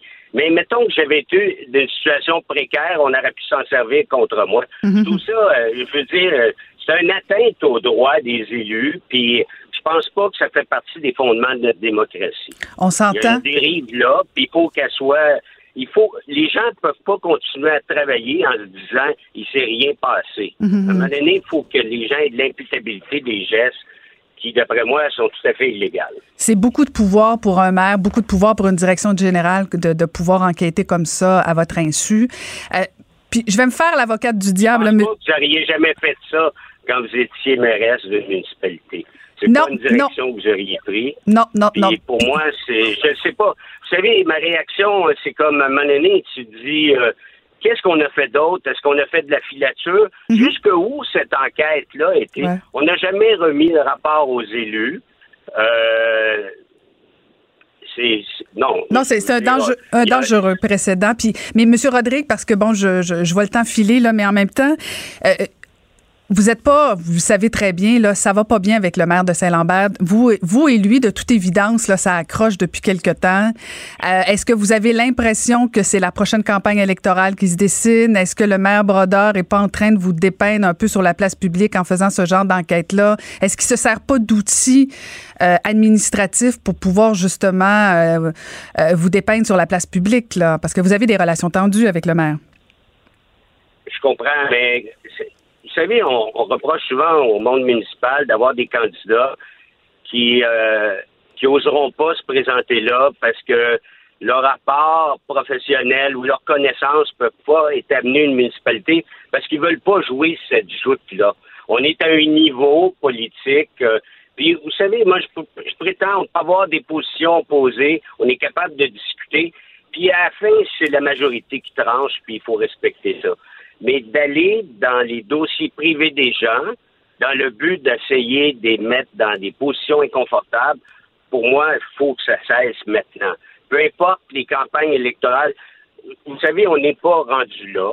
Euh, si le maire veut se représenter, il euh, faudrait, dans un premier temps, qu'il améliore le service aux citoyens, puis qu'il gère un peu mieux euh, leurs avoirs, la façon de les dépenser, pour donner un service de qualité. Après ça, on pourra considérer euh, tous les autres facteurs. Mais ça, c'est de la politique, puis on a le droit d'en discuter. Mais il y, a une ligne qu'on a franchie, qui, d'après moi, il faut, faut s'assurer qu'il y a une barrière qui soit imposée par le ministère pour ne pas aller là. Vous avez tout à fait raison. C'est scandaleux et tenez-nous au courant. Excellent. Merci, merci. Merci beaucoup. Merci beaucoup. C'était conseiller municipal du district 3 à la ville de Saint-Lambert, M. Bernard Rodrigue. Isabelle est en train de vider sa maison qu'elle a vendue grâce à l'accompagnement de l'équipe de Duproprio. Elle quitte avec la fierté d'avoir vendu son espace elle-même. Duproprio, on se dédie à l'espace le plus important de votre vie. Un message d'Espace Proprio, une initiative de Desjardins. Ici Ricardo. Et Émilie, marchand d'IGA. On a envie de vous inspirer à bien manger. À moins de 5 la portion. Suffit de repérer les produits valeurs sûres et de les cuisiner avec une de nos recettes. Les valeurs sûres, c'est bien pensé, hein? Bien sûr! Détails sur IGA.net. Ancienne mairesse de Longueuil, l'actualité. LGSN. Vous écoutez Caroline Saint-Hilaire, Cube Radio. Le, le commentaire de Mathieu Boccoté, dépensé pas comme les autres. Bonjour, Mathieu. oui, oui, oui, oui. J'ai failli faire la chronique à ta place, Mathieu. Mais surtout pas, surtout pas, le plaisir de la conversation ne doit pas disparaître. T'as bien raison, t'as bien raison. Alors, bonjour Mathieu. Donc, tu vas nous parler de la violence verbale? Oui, ben en fait, moi, ce sur la, étrange phénomène qui se passe sur les médias sociaux en ce moment, euh, de plus en plus, et qui me semble intéressant au-delà de ceux qui fréquentent activement Facebook et Twitter. Je résumerais ça comme ça, c'est ce qu'on pourrait appeler l'art de se victimiser, et à travers le phénomène de la violence en ligne sur les réseaux sociaux, donc la violence verbale, la violence euh, symbolique. Alors, première étape, on retrouve des gens qui sont normalement en bonne position dans la société, soit du temps passant, je prends la peine de le dire, des universitaires quelquefois, des journalistes, euh, des militants, des, euh, des, activistes, qui font un statut au vitriol hyper violent, hyper haineux contre deux catégories de la population sur lesquelles il est permis de cracher, de vomir, c'est-à-dire soit le grand méchant homme blanc hétérosexuel ou alors le Québécois francophone de manière plus particulière. Hein? Donc ça, on, on, vomit sur eux, on peut multiplier les le prix de la pire espèce. Euh, on peut prendre prétexte, par exemple, de la fête des pères pour lancer des horreurs sur la figure du père et la figure du mâle, la figure de l'homme. On peut prendre prétexte de la Saint-Jean pour accuser le peuple québécois d'avoir un passé génocidaire, de la pire, de manière complètement loufoque. En plus, c'est inculte. Bon, ou encore, on peut, comme on l'avait vu dans une vidéo il y a quelque temps, traiter les Québécois de peuple de BS trop paresseux pour faire quoi que ce soit sur l'assistance sociale, puis heureusement que des populations viennent d'ailleurs pour les redresser, parce que sinon on serait une collection de paumés, grincheux, sans talent et sans génie. Donc là, on envoie ces cochonneries-là sur les médias sociaux, et là, inévitablement, des gens répondent. Puis, il faut l'avouer, des gens répondent pas de la manière la plus sophistiquée, la plus civilisée. Hein. Donc, quelquefois, ils sont très en colère, puis ils l'expriment de manière très vive, ils l'expriment de manière quelquefois tout à fait déplacée, quelquefois ils l'expriment en virant eux-mêmes dans l'injure. Euh, Euh, et ça, c'est tout à fait condamnable. Euh, donc là, ils vont faire des, statuts Facebook, des tweets, des messages pour dire ce que vous venez de dire, ça n'a pas d'allure. Quelquefois que je le dis, ils vont l'écrire de manière tout à fait euh, disgracieuse et inappropriée, il n'y a pas de doute. La personne qui a lancé des insultes au début, hein, en traitant les Québécois francophones ou le grand méchant homme blanc de tous les noms possibles, reçoit ces messages-là et ensuite les publie en capture d'écran sur Facebook et sur Twitter en se présentant comme une feinte victime. Là, elle se victimise en disant, oh, c'est pas terrible, je suis victime de sexisme, de racisme, d'une phobie ou de l'autre. Et les phobies, on sait que ça se multiplie. Et au terme de l'histoire, c'est une espèce de boucle qui est bouclée.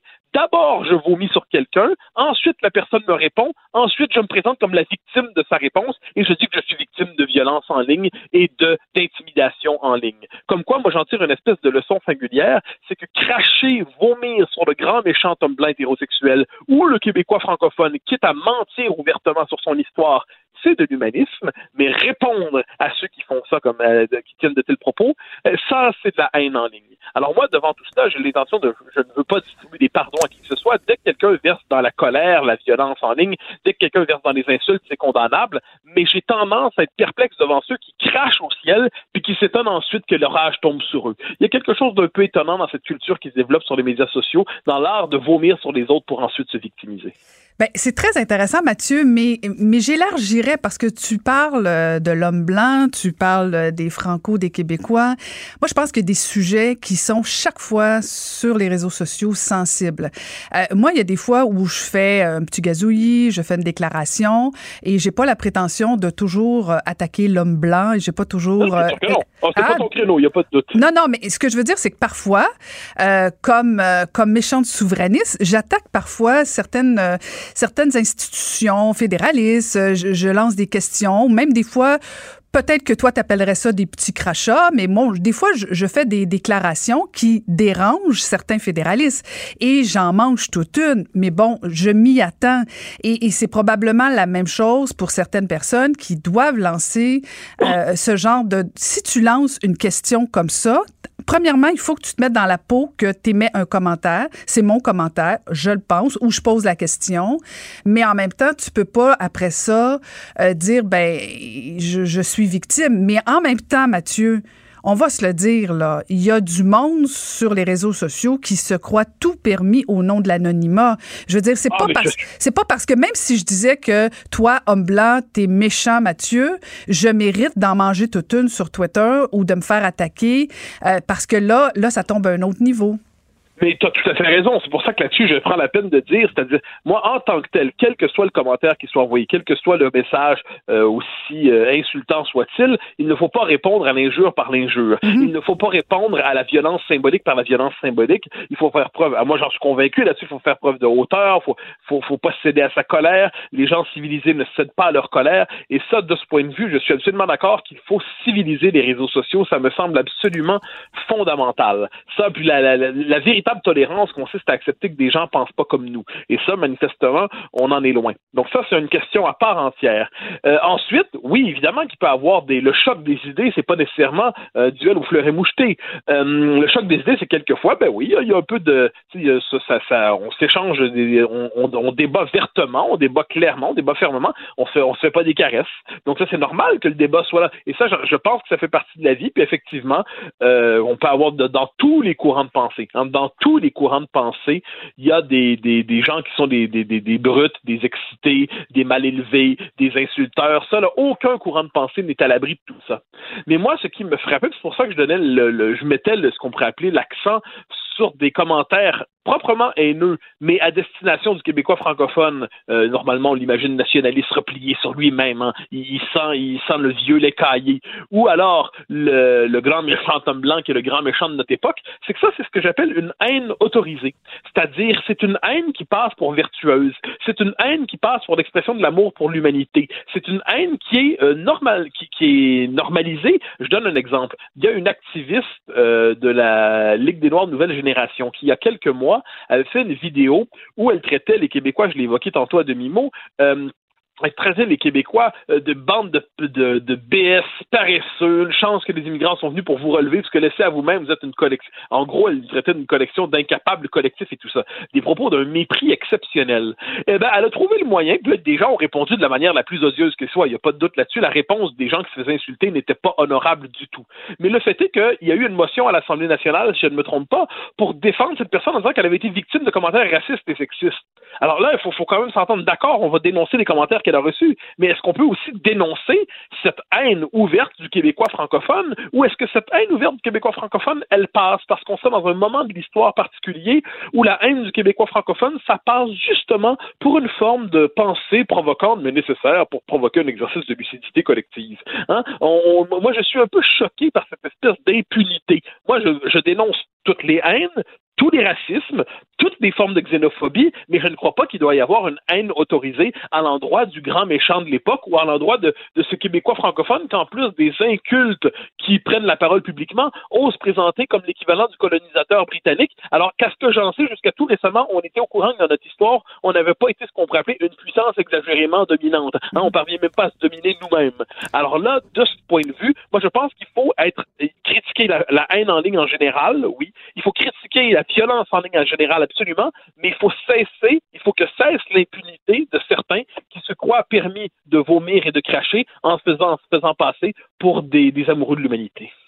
On est d'accord, mais ça t'empêchera jamais des gens de, de, cracher à gauche et à droite. Moi, je pense qu'il y a certains rappels qui doivent se faire d'un côté comme de l'autre. Et tu pourras pas faire, tu pourras pas éviter, Mathieu, que des fois certaines personnes se servent de tribune euh, pour faire valoir leurs opinions à tort ou à raison.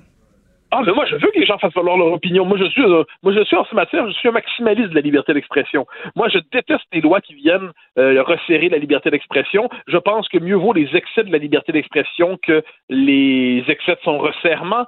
Euh, je suis prêt à tolérer une société plus cacophonique et plus chaotique, une société trop réglée, trop ordonnée et finalement étouffante. Mais je pense qu'ensuite, la meilleure régulation, ça demeure quand même ce qu'on appelait autrefois les mœurs, hein, la mm -hmm. politesse, le bon sens. Or, euh, moi, je crois que surtout quand des gens sont des, des universitaires hein, ou des journalistes ou des activistes connus qui brandissent l'étendard des droits de l'homme ou des droits de la personne, j'ai l'impression qu'on a une formule au Québec qui plaît bien même à l'extérieur de nos frontières, c'est se garder une petite gêne. Mm -hmm. C'est-à-dire quand on décide de, de porter l'étendard de la vertu majusculaire, hein, est-ce qu'on aurait le droit, juste d'une manière ou de l'autre, d'éviter de, de, de, jeter non, de, de l'huile sur le feu euh, de manière telle qu'en fait on crée le feu pour ensuite appeler les pompiers? Euh, c'est le figure du pompier du, du, du pompier pyromane. Hein. Alors ça, je pense, mais oui, il n'y a pas de doute là-dessus. Les gens vont exprimer leurs idées. La vie politique, la vie publique, ce n'est pas un séminaire universitaire où les gens discutent patiemment avec des, des, des, des théories à données. La vie publique fonctionne pas comme ça. Mais une fois que tout ça est dit, il me semble qu'un peu de décence ne ferait pas de mal et que plus les gens ont une maîtrise admirable de la parole d'une manière ou de l'autre, plus les gens maîtrisent la langue, plus les gens maîtrisent la culture, plus ils prétendent en plus être cultivés, eh ben, peut-être devraient-ils éviter eux-mêmes de verser dans des propos haineux, mais qui visent la catégorie qu'on a le droit de maudire sans risquer quoi que ce soit. Sur ces sages paroles, je vous dis à demain, Monsieur Bocoté. Au grand plaisir, au revoir. Merci beaucoup. Caroline, Caroline Saint-Hilaire. Le divertissement radio de vos vacances. Cube Radio.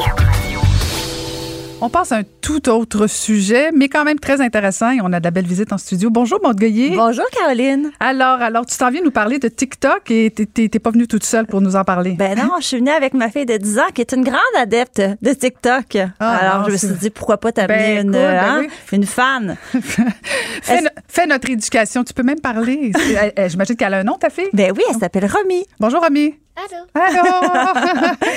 Alors, euh, TikTok, est-ce que tu connais ça, Caroline? Première ben, question. Je connais ça, oui, mais je suis pas, euh, je suis pas, je suis pas, je suis pas une fan, non, non. Ok, donc c'est trop, trop, pour moi. Hein. Oui, c'est trop, hein? Trop. Si je te dis, ok, boomer, euh, un petit chien euh, poméranien, puis Char Charlie D'Amelio, ça, ça dit quelque chose? Aucune Tu n'as pas d'idée de c'est quoi le langage que je parle non, en ce moment? Non, non. Ok, boomer, oui, ça je l'ai entendu. Mais ça c'est parce que ça vient, ça vient de, de TikTok. Ah. Alors c'est une, une, expression qui a été popularisée, qui a été lancée par TikTok. TikTok. Ça, ça, c'est bon à savoir et, et ça démontre l'impact parce que maintenant, dans nos, dans nos conversations, OK, boomer, tout le monde sait ce que ça veut dire et ce, dans plusieurs pays dans le monde. là. On n'est pas seul à dire OK, boomer. C'est important que tu fasses notre éducation a- sur le TikTok. oui, a- donc il y a ça. Il y a Charlie D'Amelio, que ma fille suit d'ailleurs. C'est une, une ado de 16 ans qui vient du Connecticut et c'est la plus grande star de TikTok. Il faut savoir que Charlie D'Amelio a commencé à être sur les, ce réseau social-là il y a un an à peine et elle est rendue à 66 millions d'abonnés. Oui, remis à Hoche Qu'est-ce qu'elle fait? Qu'est-ce qu'elle fait. Romy, que, que, que qu'elle fait? t'aimes? Elle fait des danses. Ben oui, mais t'es capable d'en faire. T'as pas besoin de regarder une autre? Je sais, mais je sais pas. Elle, elle a quelque chose de spécial. Comme quoi? Elle est belle?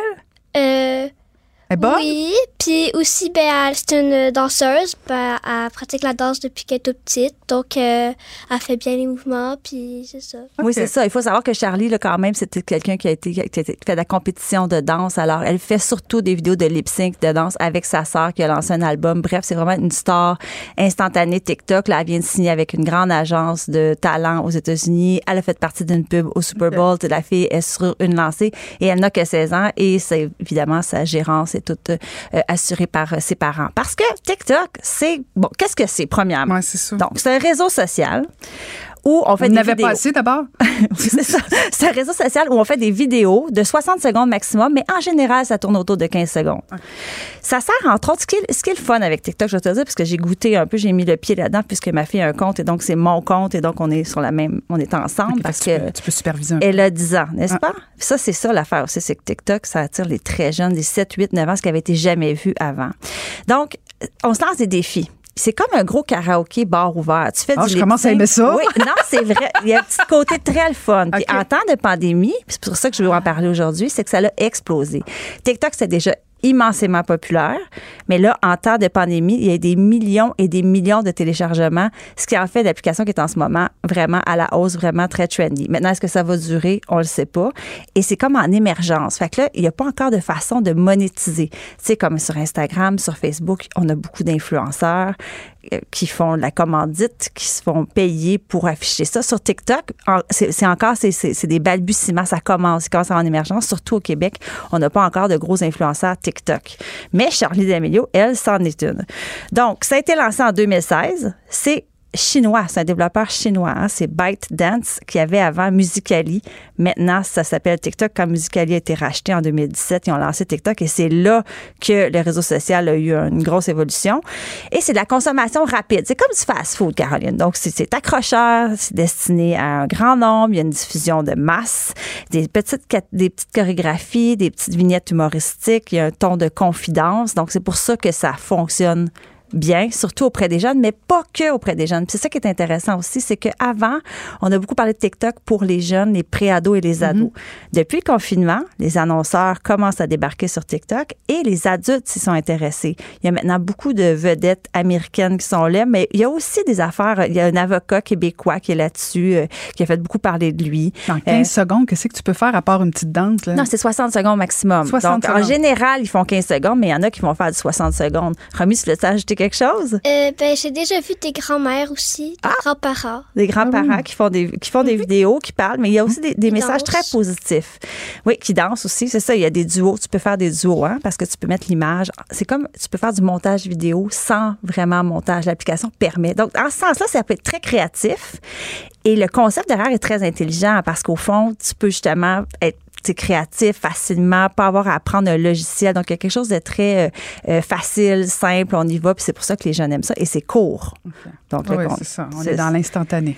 oui, oui, on n'est pas dans le contenu. Non, non. euh, mais en temps de pandémie, c'est pour ça que ça a marché aussi. En temps de confinement, on était à la maison. permettait de garder le contact aussi, puis de tomber un peu dans, dans l'humour, dans la création, puis de garder le contact avec l'autre aussi, veux, veux pas, parce que tu, tu parles du fait que ça donne, tu lances des défis à d'autres. là. Oui, c'est ça, c'est interactif, hein, un peu comme, euh, comme- oui, c'est interactif, c'est important de le dire parce qu'on peut suivre donc ses amis ou d'autres d'autres personnes et on peut commenter, on peut s'écrire en privé aussi, donc un peu comme euh, comme sur Instagram, il y a une messagerie, on peut donc commenter, euh, suivre les gens qu'on qu'on aime, bon, etc. Donc oui, c'est interactif et c'est pour ça que c'est c'est engageant aussi.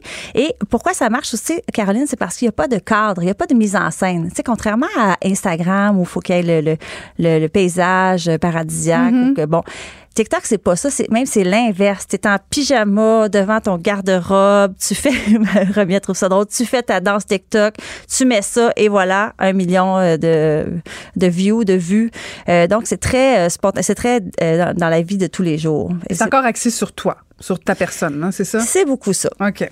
Oui, c'est beaucoup. On est beaucoup dans le. On se regarde danser et c'est là des, il y a évidemment des petits écueils. Hein. Il y a- Hmm. Entre autres, il y a eu beaucoup de problèmes de sécurité, euh, c'est-à-dire qu'il y a des, on pense que des données confidentielles Ah d'enfants euh, qui ont été euh, qui ont été vendues par euh, le, le- géant chinois. Donc il y a des poursuites en ce moment. Il y a plusieurs poursuites. Il y a eu des failles de sécurité aussi dans le pirate informatique. Euh, il y a aussi beaucoup de parents qui parlent bon de l'hypersexualisation. Là, c'est sûr que des chandails bédaines puis les filles qui tirent la langue, il y en a. euh, Ah, aussi, OK. C'est ça. Il y a beaucoup Tu d'hypersexualisation. restes vigilante, Romy. Il y a beaucoup de. Ah, oui, sa mère avait au grain, je te dirais. Il faut, comme parent, je pense, euh, s'en mêler, tu sais, vérifier. Et le compte peut toujours être privé. Par contre, si tu te crées un compte, il est public au départ, il faut que tu aies des paramètres que tu fouilles, puis là, tu vas le mettre privé. Alors, Romy, elle, son compte est privé, ce ne sont que ses amis, et je vois qui la suit, et je vois aussi elle qui la suit. Fait que ça, à partir du moment où c'est privé, ça va, quoiqu'il y a quand même des failles, on le sait. Euh, il y a aussi, bien évidemment, là, il des- la présence de- d'exhibitionnistes, de, pédophiles, la Mhm. cyberprédation. Tu sais, tout ça est en- encore. euh, Il faut faire très attention. Mais c'est partout pour tous les réseaux sociaux. Il faut, faut être prudent. Euh, il y a aussi le- des challenges qui sont douteux. Par exemple, on peut se lancer des défis. Puis à un moment donné, il y a eu un défi, c'était take it off. C'est hashtag take it off. Autrement dit, hashtag euh, enlève, enlève, enlève le morceau, ouais, enlève le. OK. Fait que, tu sais, c'est ça. Fait que là, ça, c'est, à un moment donné, euh, l'application TikTok va. On est plus loin, on, on est plus loin que le Bucket Challenge, là. Oui, c'est ça. Que le bucket challenge, que personne verre- un, un- un- un seau d'eau glacée pour une bonne cause. ceci dit. Mais oui, c'est ça. Donc, et TikTok s'en est mêlé cette fois-là. Donc, ils sont quand même, ils essayent quand même que ça reste positif, que ça reste léger, mais on n'est pas à l'abri de, justement, des dérapages. Euh, et aussi, il faut fermer la localisation de ces paramètres. Hein? Dans les paramètres, on peut voir d'où tu fais tes posts, tes publications. Donc, c'est important aussi que pour les Ah, parents, ben oui, ben pour tout le monde, finalement, d'aller fermer ça si on veut pas qu'à chaque fois qu'on fasse un TikTok, les gens savent exactement on est où. Ben écoute, pas sûr que je vais me, vais me mettre là-dessus, mais quand même, quand même. C'est intéressant. Intéressant. Mais je veux que tu nous parles euh, des t-shirts, des nouvelles tendances. Mon Dieu. Je suis allée. Je suis encore, je suis encore en retard. Je suis allée. ça, c'est une deuxième tendance dont je voulais absolument parler parce que c'est la folie. Alors, j'étais à une fête d'amis. Bien sûr, on était, avait quatre amis à deux mètres de, de distance à la Saint-Jean, une amie à Romy. On est donc, on était trois, quatre adultes, trois, quatre petites filles. Et là, quand la petite fille a déballé son cadeau, qu'est-ce qui est arrivé, Romy, parmi les filles? Ça s'est mis à. Crier. Fort. Comme, comme, comme, Ouais. comme quoi? Comme, ça a l'air de quoi une fille qui crie, elle est Ah. contente? Ça criait. Alors, elle ose pas. T'es gênée? Ça, ça criait, euh, ça criait, c'est strident. Quand ça il y a eu un écho sur le lac, c'est c'était t'es- strident. t'es t'es contente? Il était très contente. Et j'ai dit, mais Contente que tu sois pas à mon lac? Mais j'ai dit, mais qu'est-ce que- qu'est-ce qu'il y a dans cette boîte? Hein? c'était un kit de tie-dye.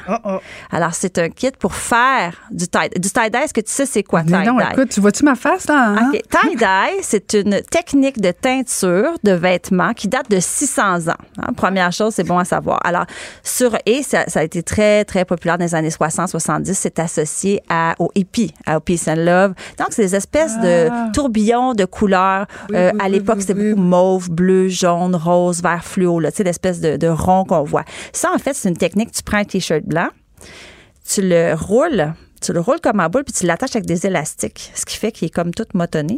Et là, tu le teins avec un genre de, de tube de couleur. La, la couleur vient en poudre, tu mets de l'eau là-dedans. Et là, tu splashes, tu peintures ton chandail blanc. Et ensuite, tu enlèves les. Là, tu laisses sécher ça bien comme faut, un 12 heures. Et là, tu enlèves les élastiques et tu vois ton motif qui a été créé. Donc, Mm. il reste du blanc et il y a l'espèce de motif de toutes sortes de couleurs. Alors, les petites filles se sont très, très amusées. Et là, je me suis dit, OK, si ça crie comme ça, moi aussi, Caroline, je me sentais un peu en retard. Alors, j'ai fait une petite recherche. Sur Pinterest, la tendance en avril et en mai, elle est en augmentation de 376% dans la recherche. Maintenant, il y en a chez Homer Dessert, chez Walmart, chez Amazon, aux gens coutus, il y en a. Alors, des kits de tie-dye. Donc, c'est quand tu achètes ça, ce que tu achètes, en fait, il y a souvent deux sortes de kits. Soit que ça vient avec les t-shirts. Dans ce cas-ci, je pense qu'il y en avait 20 t-shirts qui venaient avec. Elle avait acheté sur Amazon. Ou 10, tu penses? En tout cas, il y en avait pas mal. Des t-shirts blancs assez grands. Les filles sont amusées avec ça. Sinon, le kit, euh, et avec les tubes de peinture qui sont en poudre. Donc, le transport se fait quand même bien. Tu rajoutes de l'eau.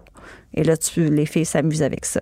Tu peux aussi acheter juste, par exemple, j'ai vu chez Walmart des euh, chez les de tubes? juste les tubes, c'est ça. Et là, tu trouves un t-shirt euh, tu, tu- peux prendre un chandail noir puis tu le mets dans l'eau de Javel, puis ça va donner à peu près ça, non? Ça va donner à peu près ça. Mais là, Caroline, Pas pareil, c'est pas le fun. hein? avertissement, ça tâche. Ah, ben oui, ben oui. Pas à peu près. C'est vraiment de la teinture. Hein? C'est vraiment, ça Pas fonctionne parce que écologique non plus. Pas très écologique. Bien du plastique là-dedans dans l'emballage et dans la peinture puis- et tout. Là. Mais là, nous, on s'est installé sur le gazon et sur des couvertures. Et je peux te dire que les couvertures, on les a taille après parce Ah, qu'il n'y avait plus rien à faire avec ça. Tu sais, ça reste. Tu vas laver ton t-shirt après, comme, euh, après 12 heures, tu le défais, tu le trempes à l'eau chaude, tu le laves deux, trois fois et voilà, ton t-shirt, est. Par contre, ça fait un beau look. Ma fille était très contente. T'aurais pu le mettre aujourd'hui? Ouais, elle l'a pas mis. Tu le mettras sur ton TikTok qu'on regarde ça. Et là, elle m'a dit J'aimerais ça qu'on en achète d'autres. Ah, Alors, faites attention si vous mettez le doigt là. Ça, c'est comme la slime. Tu sais, la fameuse slime. Tu sais, Ouais, ouais, ouais, slime? mais c'est vague, mais oui. L'espèce de pâte à Je suis modeler contente que mes fait, enfants là. soient grands. La slime, ça, ça a pogné beaucoup, beaucoup, beaucoup. Et là, c'est le tie-dye. Ah, ben, Alors, si vous embarquez là-dedans, bonne chance. Mettez des gants. Ben, on l'aura appris avec Montgoyer. Merci, Romy. Tu reviendras nous voir. Hein? Bon TikTok. Merci, Montgoyer. À la Merci. semaine prochaine. William et Sébastien ont enfin trouvé le condo de leur rêve. Ils l'ont acheté avec l'aide d'une courtière immobilière recommandée par Confia. Parmi les courtiers qui leur ont été proposés, William et Sébastien ont choisi de faire affaire avec Hélène. Elle connaissait bien le quartier et d'emblée, elle a compris leurs besoins. Ça a tout de suite cliqué. Mais quand même pas autant qu'entre William et Sébastien. Confia, on se dédie à l'espace le plus important de votre vie. Confia fait partie d'Espace Proprio, une initiative de Desjardins. Gardez le nez dans vos affaires avec Simon Philibert. Pour savoir et comprendre l'actualité économique qui touche votre portefeuille, à vos affaires, en balado sur l'application Cube et le site cube.ca, section radio. IGA est fier de présenter À vos affaires. Découvrez les offres de la circulaire à IGA.net chaque semaine. IGA, vive la bouffe et les bonnes affaires. Caroline, Caroline Saint-Hilaire.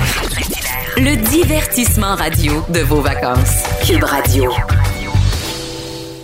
Il est en politique depuis 1983. Il a brassé partout où il est passé, autant à Ottawa qu'à Montréal. Très heureuse qu'il ait accepté de venir nous parler ce midi. Euh, Denis Coderre, bonjour. Madame Saint-Hilaire, mes hommages, ça nous rappelle des beaux souvenirs. Écoute, écoute. Ah, ah, ah, ah, ça te rappelle des souvenirs. Parce qu'en fait, on a siégé ensemble, puis je me permets de te tutoyer, Denis. euh, Ben, j'espère. Ben, j'espère, hein, parce que là, sinon, ça, ça sonnerait faux. On a siégé Ça ensemble à Ottawa pendant 11 ans, Denis. Oui, puis quand je me levais, vous étiez tous nerveux. Mais c'était un beau moment, c'était le fun. Nerveux, nerveux, c'est un trop grand qualificatif. On était souvent inquiets. On savait que Oui. t'étais t'étais l'homme contre le Bloc québécois tout le temps, alors c'était une partie de plaisir. Je suis contente de voir que tu as l'air de bonne humeur. Oui, Ah, va ça te bien, rappelle des bonnes années. Mais d'ailleurs, en, en quelque part, c'est drôle, hein? j'en profite pour penser à, à Michel Gauthier, euh, Dieu et son âme, parce qu'à chaque fois, mais Michel et moi, on se regardait, puis euh, on, on voyait et la gang du Parti libéral, de la gang du Bloc qui se qui se pompait, puis nous autres, on provoquait, puis après ça, on allait prendre une bière. Non, mais tu sais, il faut Oui. qu'il y ait des beaux moments dans la vie. Ouais, ouais. Mais d'ailleurs, c'est drôle parce que Denis, tu, tu je me suis rappelé en préparant l'entrevue avec toi quand même, euh, je me suis rappelé de, la- de ma première intervention que j'ai faite à la Chambre des communes. Euh, T'es un de ceux qui est venu me voir en me tapant sur l'épaule en me disant Good job, Macaro, good job, Macaro. Et j'étais pas contente. Pourquoi? Ben- J'ai du carreau? Non, non, non, non, c'était plus fondamental que ça. Non, c'est parce que, non, parce que moi, j'y mettais tout mon cœur de poser une question et je pensais, je pensais faire tomber le gouvernement, tu comprends, avec une question aussi Ah, importante. Et là, tu venais détruire tout, tout mon idéalisme. Et, et, et dans le fond, tu, tu confirmais que c'était juste. Kill with kindness. Ah ouais, c'est ça. C'est pas du karaté, celle-là. Là. Non, non. c'était bon, faut le dire. Écoute, pour, euh, on était, sais, les gens pensent là, que, bon, euh, ou bien ils disent c'est un cirque, ou bien on, on se pointe tout le temps, puis ça fait du- Mais tu sais, euh, on parle, en, on est entre êtres humains, et puis il faut pas prendre ça personnel. Puis euh, des fois, il y a beaucoup, beaucoup de discussions qui se fait euh, entre quand on fait Mhm. des, des ententes ou on fait des, des batailles communes. Et puis il y a beaucoup plus de choses, euh, hormis la question nationale, qui nous rapprochent, qui nous divisent. Et puis à un moment donné, c'est bon aussi euh, de, de, de, de s'entraider, de se dire, écoute, quand tu fais un bon coup, tu fais un bon coup. Puis mhm. voilà, mais Il y en a pour d'autres qui perdent des émissions à cause de ça. non, non, mais en fait, tu as peut-être fait un cours accéléré de la politique parce que j'ai compris qu'effectivement, euh, et tu as raison de le rappeler, que les adversaires en politique sont pas toujours en face. Et on l'a vécu, Ah. toi, toi et moi, c'est souvent dans nos Oui, propres oui, partis. oui. Hein? Les ennemis sont en arrière, ils sont pas en face. C'est ça. ça. Ça te manque-tu, la politique, Denis? Ben, ça me manque. Je, je, je l'ai jamais vraiment lâché. Je, veux dire, je disais à la blague l'autre fois que j'ai été président de classe en maternelle. Donc, ça fait longtemps. Écoute, puis c'était tellement drôle. À un moment émouvant, j'ai pendant la, la pandémie, qui est pas finie, je reçois un appel d'une bénéficiaire, euh, d'un préposé aux bénéficiaires de, du CHSLD de Joliette, parce que je viens de ce coin-là.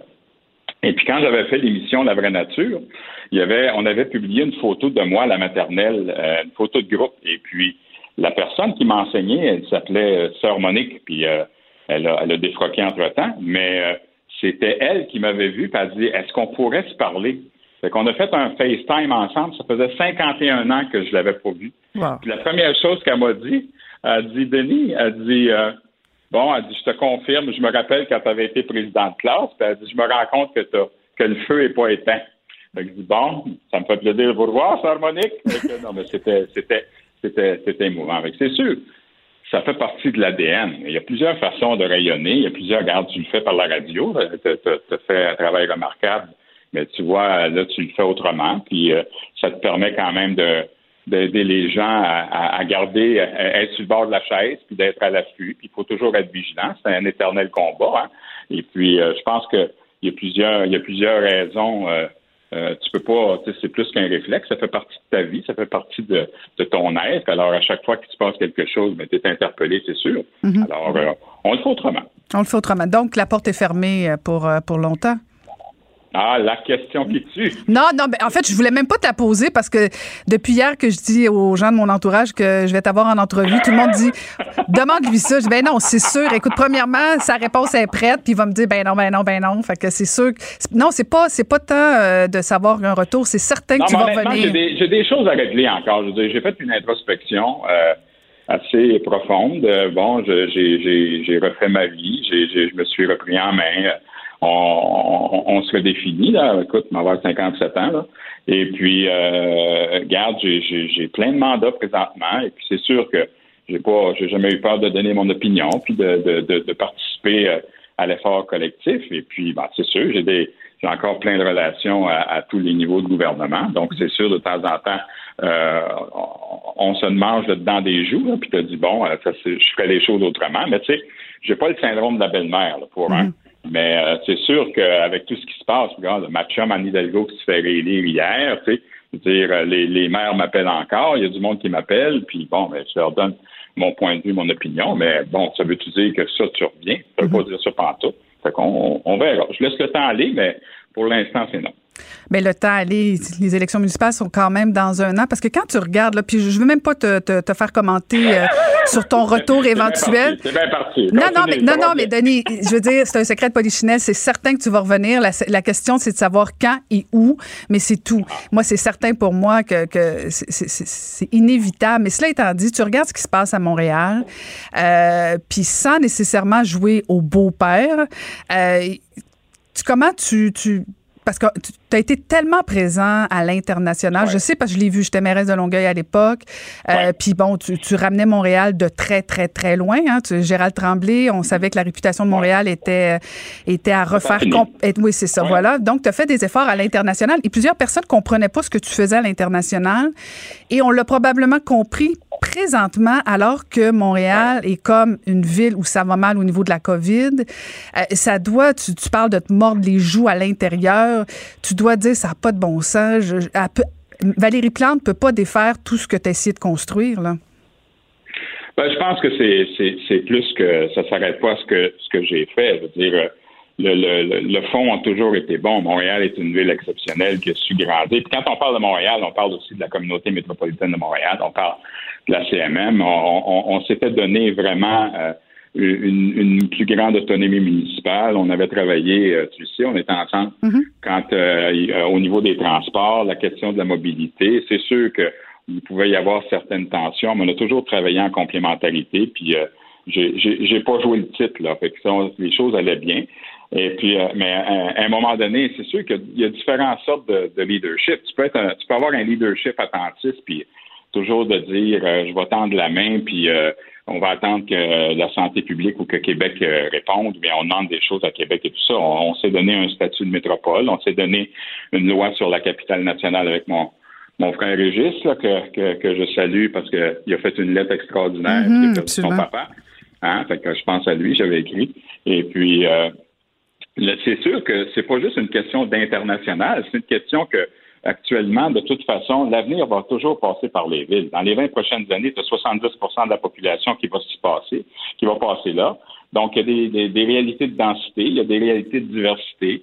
Et puis, les enjeux sont mondiaux maintenant. La pandémie est mondiale. Regardez ce qui se passe aux États-Unis, qu'est-ce que l'Europe a vécu et tout ça, puis l'Asie qui recommence. Donc, nécessairement, tu peux pas juste être euh, d'attendre puis de, de dire bon ben donnez-nous, donnez-nous, donnez-nous. Alors nous, on a toujours travaillé dans un contexte de partenariat où on a dit euh, on fait partie de la solution. Et puis c'est sûr que euh, moi j'ai toujours été très présent. Moi je crois que pour être rassurant, il faut être présent. Et Mhm. puis c'est sûr, t'en échappes des fois, mais regarde, euh, le plus grand ben, le plus grand joueur de baseball, Ty Cobb, frappé pour 400, c'est toujours bien 4 coups sur 10. Fait que c'est sûr, tu l'échappes de temps en temps. Mais euh, c'est sûr, regarde, il y a des choses que j'aurais fait autrement. Appelons ça comme ça.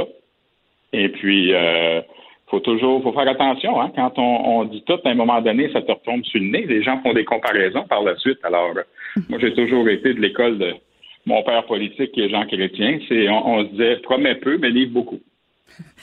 Mais, mais tu parlais euh, de l'avenir passe par les villes, Denis. Euh, je pense que c'est d'autant plus vrai avec la COVID. Euh, il y aura une réflexion assez importante à faire sur comment on développe nos villes. Mais tu sais, si j'essayais de comparer, là, parce que si je compare Denis Coderre et Valérie Plante, parce que j'ai pas le choix de le faire de temps en temps quand je vois ce qui se passe à Montréal, tu as toujours été, oui, très Montréal. Tu as toujours été le maire de Montréal, puis tu pas toujours été agréable à négocier quand on est maire d'une ville de la communauté métropolitaine. Mais je, je ferai pas ma thérapie collect- ma, ma thérapie publique aujourd'hui. Mais. Ben oui, c'est ça. Non, c'est ça. Je vais profiter de la tribune pour me venger. Non, blague à part, c'est que tu as toujours défendu Montréal quand même, mais tu as toujours eu quand même une perspective très métropolitaine. Valérie Plante, elle est très Montréal. Et quand on voit comment est en train de développer Montréal, moi, je viens tous les jours là en studio, j'arrive à Montréal. Denis, c'est rendu insupportable. Moi, je, marche, je fais du vélo, je considère que je suis une, je suis une active et c'est rendu désagréable venir à Montréal. Je veux dire, tu dois t'en faire parler des maudites pistes cyclables, là. C'est devenu infernal. Je pense que le- le- ce qui ce qu'il faut constater, regarde, moi j'ai toujours dit Montréal, c'est c'est la locomotive, mais une locomotive, pas de wagon, ça fait pas un train. Hein. Fait que tu sais pas grand chose. Alors, on avait, tu te souviens, créé la maison des régions. Euh, oui, il faut il faut redéfinir euh, la mobilité. Oui, il faut en fait que je trouve un peu triste, c'est qu'on on met pas assez l'accent sur la cohabitation et le vivre ensemble. Euh, le statut de métropole nous a donné les pleins pouvoirs en matière de logement. On parle d'intégration aussi des nouveaux arrivants. On parle de diversification puis des pouvoirs compensatoires et subventionnaires sur le plan économique. Donc, euh, c'est sûr qu'on a plein d'outils entre les mains, mais on, on va se rendre compte de plus en plus que vous avez deux écoles de pensée. Vous avez l'école de pensée où on pense que c'est juste le quartier, le quartier, le quartier. On définit une ville pas juste par son quartier, le quartier est nécessaire, mais il y, a, son ensemble également qui provoque le rayonnement, qui fait l'aimant, puis qui, euh, peut amener euh, son lot euh, économique, social. La, réalité des villes aujourd'hui, puis tu le dis si bien, qu'on le fait à l'Union des municipalités du Québec, comme on le fait avec Métropolis, puis sur la scène internationale, tu as participé avec moi souvent dans des événements et puis des délégations. Et la réalité des, euh, sur le plan environnemental, la réalité au niveau de la mobilité, la réalité économique, la réalité des mesures d'équité pour le respect de la diversité, tout ça, nécessite que euh, on, arrête de penser que les villes c'est des créatures des provinces. C'est pas des créatures des provinces, c'est une c'est un gouvernement de proximité. Puis tu te rappelles le maire de de Calgary qui disait si vous fermez la Chambre des communes, ça va prendre trois semaines qu'on s'en rende compte. On ferme l'Assemblée nationale, ça va peut-être prendre trois jours. Essaye de fermer, toi, un hôtel de ville. Ça va revirer de ça tout de suite. Tout à fait. Que, cette proximité-là fait que il y a un élément de confiance. On t'appelle encore Madame la mairesse parce que, regarde, non seulement tu as, su marquer ton territoire, mais euh, cette proximité avec les gens est une trace indélébile. Et puis, euh, c'est sûr que les gens ont, ont ce réflexe. Les villes ont été créées avant les pays. Euh, tu sais, on, on, parlait, je disais euh, la biographie, mon, mon, mon, petit côté irlandais avec euh, William Langston, qui était maire de Montréal en 1875. Une des premières réglementations et lois sur la santé publique, c'était contre la varicelle. C'est un règlement municipal. Il était chirurgien en chef de l'Hôtel Dieu. Mm-hmm. Alors, tu sais, il y, y, y, a des réalités qui nous demandent qu'à cause de cette proximité-là, qu'on doit prendre des décisions. Je pense pas qu'avec un budget de 6,2 milliards, on est obligé de demander la permission de Québec pour acheter des masques. Donc, si tu étais maire de Montréal aujourd'hui, euh, tu, tu, obligerais le port du masque, euh, port du masque à Montréal? Non, ça, je l'ai dit depuis le début. Ah, c'est clair. Non, non, ça, c'est clair. Tout, les, les, transports en commun, c'est obligatoire. Moi, je suis tout à fait d'accord avec euh, les microbiologistes et, et, et les, les, gens qui s'occupent d'épidémie, de, de, tout ça. Regarde, moi, tu sais, je suis ambassadeur de, de, la Fondation de l'Hôpital Juif, donc je travaille avec le docteur Weiss. On met sur pied un centre d'excellence au niveau des maladies infectieuses. Et puis, pour moi, c'est pas le panacée, mais c'est nécessaire. Donc, tout ce qui va toucher le. Regarde, moi, quand je fais mon marché, j'ai un masque. Quand, il y a des, quand c'est fermé puis qu'il y a, y a beaucoup de, de monde, qu'il y a une certaine densité d'une population, ben si tu veux relancer la mobilité, ben tu n'auras pas le choix d'avoir de, des masques. Et puis les relations humaines ont complètement changé. Là, tout le monde se regarde. Alors c'est sûr que avec là, il y a du déconfinement, puis il y, a des gens qui sont un petit peu dissipés, mais je te dirais que faut mettre la chance sur notre côté. Et puis euh, si en Europe c'est un mètre puis ils ont des masques, c'est peut-être culturel, mais je pense que de plus en plus on doit en voir, mais on a, on a nécessairement besoin d'obliger. Moi, j'ai aucun problème. John Tory, notre ami le maire de Toronto, le fait. Alors pourquoi on ne le fera pas, disons? Mais c'est ça, mais, mais c'est ça la question. Pourquoi on le fait pas? C'est ça. On les, pas... gens des, les gens qui ont des décisions à prendre, tant du côté de Québec que du côté de, de des villes, doivent prendre ça en considération. Pour moi, c'est clair. Pour moi, j'ai aucun problème avec ça. J'aurais pris la décision de le rendre obligatoire. As-tu trouvé ça dur d'être euh, sur le banc pendant la COVID un peu, toi?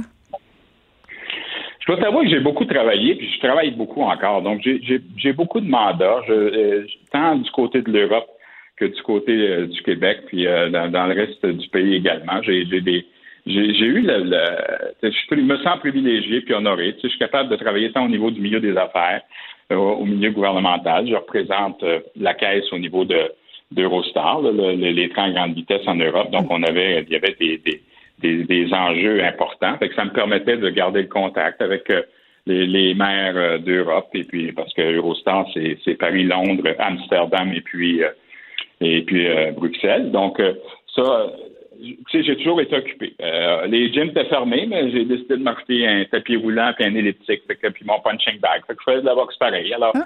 j'ai marché, j'ai marché beaucoup. Je suis dans le vieux Montréal maintenant, donc ça me permet de, de marcher dans le vieux port. Alors, j'ai, on, on, fait les choses autrement, mais c'était difficile parce qu'on aime le contact humain. Uh-huh. C'est sûr que c'est bien beau zoomer puis de faire des FaceTime tout ça, mais à un moment donné, quand tu es tactile, tu manques de câlin, c'est sûr, mais à part ça, on, on a fait avec. Y a-tu quelqu'un sur ton, ton punching bag? Y a-tu une photo de quelqu'un? Non. Non? Oh. T'as vraiment non, changé, mais... Denis Coderre? T'as vraiment non, changé? Non, non, non. Toute une transformation. Compris, ce que t'as pas compris, c'est qu'à la boxe, c'est des réflexes. T'as pas besoin de penser à rien. Ah, tu OK. Frappes, tu frappes. Fait que si tu te mets à avoir une liste, tu vas penser, euh, tu penseras pas à ton coup. Ah, OK, Tu vas OK. penser à okay. personne, puis c'est là que tu vas le manquer. Ah, OK. Fait que dans le fond, tu l'as dans la tête quand même un peu. non, pas du Mais tout, avant de te tout. laisser partir, euh, Denis, d'abord, merci de ta générosité, mais on, on a vu euh, justement comment tu t'es pris en main au niveau de ta santé physique, mentale Ouais. aussi. Euh, tu continues, donc, si je comprends bien, à, à prendre soin de toi. Là.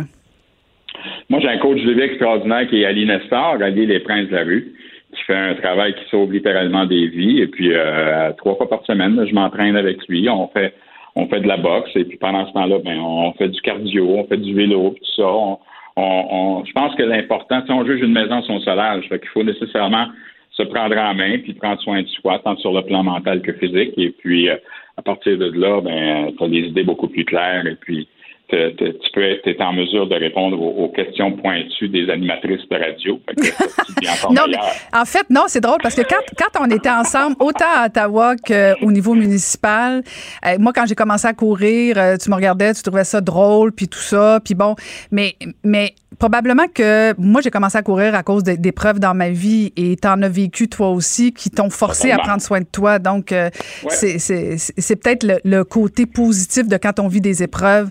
Euh, c'est facile à dire Mais après dans- coup, là. dans le non, mais dans le phénomène de résilience, on passe tout par là. On passe par le déni, la colère et tout ça, mais cette, cette résilience-là est nécessaire et puis euh, cette prise en main ça, ça te sauve la vie. Mais on, on est très fort. hein. L'être humain est, est très résilient, est très fort. Et puis, euh, à un moment donné, tu sais, je pesais 320 livres. J'avais un poids santé de 6 pieds 3, 5 et 9 et demi. là. Ça dépasse ses bords pas mal. Ça dépasse la santé. puis, tu sais, je faisais de l'apnée du sommeil et tout ça. Fait qu'à un moment donné, puis j'avais eu une prostatite euh, aiguë qui était, qui était assez grave. Et puis, à ce moment-là, à un moment donné, tu te dis, ben, regarde, euh, si tu te laisses aller, c'est fini, là. T'en as Euh, des signaux. En, en- en quelque part, à chaque fois que tu as des épreuves, c'est une opportunité. Hein? Tu sais, Churchill disait, la victoire est pas finale, le- l'échec est pas fatal. L'important, c'est d'avoir le courage de continuer. Puis je pense que ça fait toujours partie de nos, de notre aide, ça. Ben, merci beaucoup, Denis. Euh, très hâte de voir euh, ta conférence de presse annonçant ton retour en politique. Non, je m'en vais, je m'en vais faire de la radio, là. Je t'embrasse. ah, super. Hey, merci, à bientôt. C'était Denis Coderre. La chambre de Léo a été rénovée par un entrepreneur recommandé par Renault Assistance. Il a tout pris en main pour laisser les parents s'extasier devant leur petit Léo. Renault Assistance, on se dédie à l'espace le plus important de votre vie. Un message d'Espace pour Brio, une initiative de Desjardins. Caroline Saint-Hilaire. Pas d'enveloppe brune, pas de lobbying. Juste la vraie bonne radio, dans les règles de l'art. Cube Radio. Le buzz de Vincent Dessureau. Oui, vous pouvez l'écouter tous les jours à 13h après les nouvelles avec Julie Couture. Vincent Dessureau, bonjour Vincent. Salut Caroline, ça va bien? Très bien, Passe- toi-même. Oui, passez un beau week-end. Oui, oui, oui. Génial. Oui, tranquille. Génial. Météo, euh, coup-ci, coup-ça. Coup-ci, coup-ça, mais des fois, ça permet de faire des choses. Coup-ci, coup-ça. Euh, oui, absolument. Surtout après plusieurs journées de beau temps. Et euh, d'ailleurs, on attendait, euh, parce que dans, dans l'émission, tantôt, il y a beaucoup de choses quand même euh, à compter de 13 heures, mais on va revenir sur les chiffres, parce qu'on attendait les chiffres depuis la semaine dernière. On sait qu'on avait arrêté la diffusion quotidienne, là, à mon grand désarroi. Moi qui avais été habitué de vous donner ces chiffres-là Ben oui, jour après jour euh, depuis trois mois. Et euh, moi, j'étais vraiment pour qu'on nous les qu'on continue nous les, de nous les donner. Et euh, on avait finalement, on- Christian Dubé, le nouveau ministre de la Santé, s'est ravisé, là, on sait, vendredi. Et on a reçu les chiffres euh, aujourd'hui qui sont quand même rassurants, montrent une certaine stabilité. Et on va en parler tantôt avec euh, le docteur Alain, Alain Vadeboncoeur, qui, euh, évidemment, euh, est un, un expert qui, entre autres, je vais lui parler de... Il est très actif sur les réseaux sociaux, sur Mhm. Twitter particulièrement, Alain Vadeboncoeur, et fait face, lui, le, le- les, les gens qui font la crise du bacon sur le non-port du masque, il les affronte quand même assez courageusement. Je trouve sur les réseaux sociaux, ça doit être difficile des fois de faire face à, quand tu es un expert ou un médecin, faire face à des, histoires complètement farfelues, mais le faire toujours avec euh, fermeté, euh, contrôle. Je, je l'admire pour ça. Et l'INSPQ a fait ses nouvelles modélisations pour les prochains mois euh, de la pandémie, donc avec deux scénarios. Le scénario 1 où on continue de respecter les règles le plus possible et un deuxième où il y a un grand relâchement. Et euh, je vais vous expliquer un peu de quel bord euh, l'histoire va prendre au Québec, dépendamment de ce qu'on fait selon l'INSPQ. Mais évidemment, il y a un scénario où ça se passe bien, puis un scénario où ça se passe pas mal moins bien, même que selon l'INSPQ, pour vous donner quand même euh, quelques détails, au, dès juillet, s'il y a un grand relâchement, selon eux, on est en début de deuxième vague, là, un peu Et comme voilà. on connaît dans certains États américains. Donc, on espère que ce- qu'on ne se rende pas là. Alors, c'est peut-être un rappel général. On aura Loïc Tassé aussi pour parler de cette histoire vraiment comme quoi des Russes auraient payé des talibans pour tuer des soldats américains. Une histoire euh, qui ébranle un peu M. Trump depuis euh, quelques heures. On va parler de ça. Et, je sais pas si ta consommation d'eau potable a augmenté depuis le confinement. Je suis pas certaine que c'est ça qui a augmenté tant. Non, hein, parce que ben, tu te laves plus les mains. Oui, c'est vrai. Hein? Peut-être que certains C'est vrai que les villes se plaignent beaucoup actuellement. Ben oui, certains qui ont euh, également pris euh, peut-être leur douche deux fois par jour. Et là, on se retrouve dans une période où euh, il se tombe pas beaucoup d'eau. Euh, On se baigne plus. Alors, on- certains, certaines villes commencent à avoir des problématiques reliées à l'eau Hmm. potable. Et Stéphane Plante va parler musique tantôt, entre autres les Stones, qui veulent poursuivre le président américain si ils jouent leur chanson sans leur consentement. Évidemment, consentement qu'il n'aura qu'il n'aura pas. Alors, on va pouvoir parler de musique en fin d'émission. Alors, une émission assez chargée à compter Ben, on va de 13 t'écouter. heures. On va t'écouter avec plaisir, Vincent. Merci beaucoup. Merci à toi. On se retrouve demain. Donc, euh, nous, on vous laisse au bon soin de Julie Couture. euh, Julie Marcoux, pardon. J'ai dé- j'ai débaptisé Julie Marcoux, donc à la barre pour euh, le bulletin de nouvelles. Et j'aime vous rappeler, je veux vous rappeler que demain, on reçoit la visite de Peter McKay. Donc, ne manquez pas ça. On va continuer de s'intéresser à la course au Parti conservateur. C'était Caroline Saint-Hilaire et je vous dis à demain.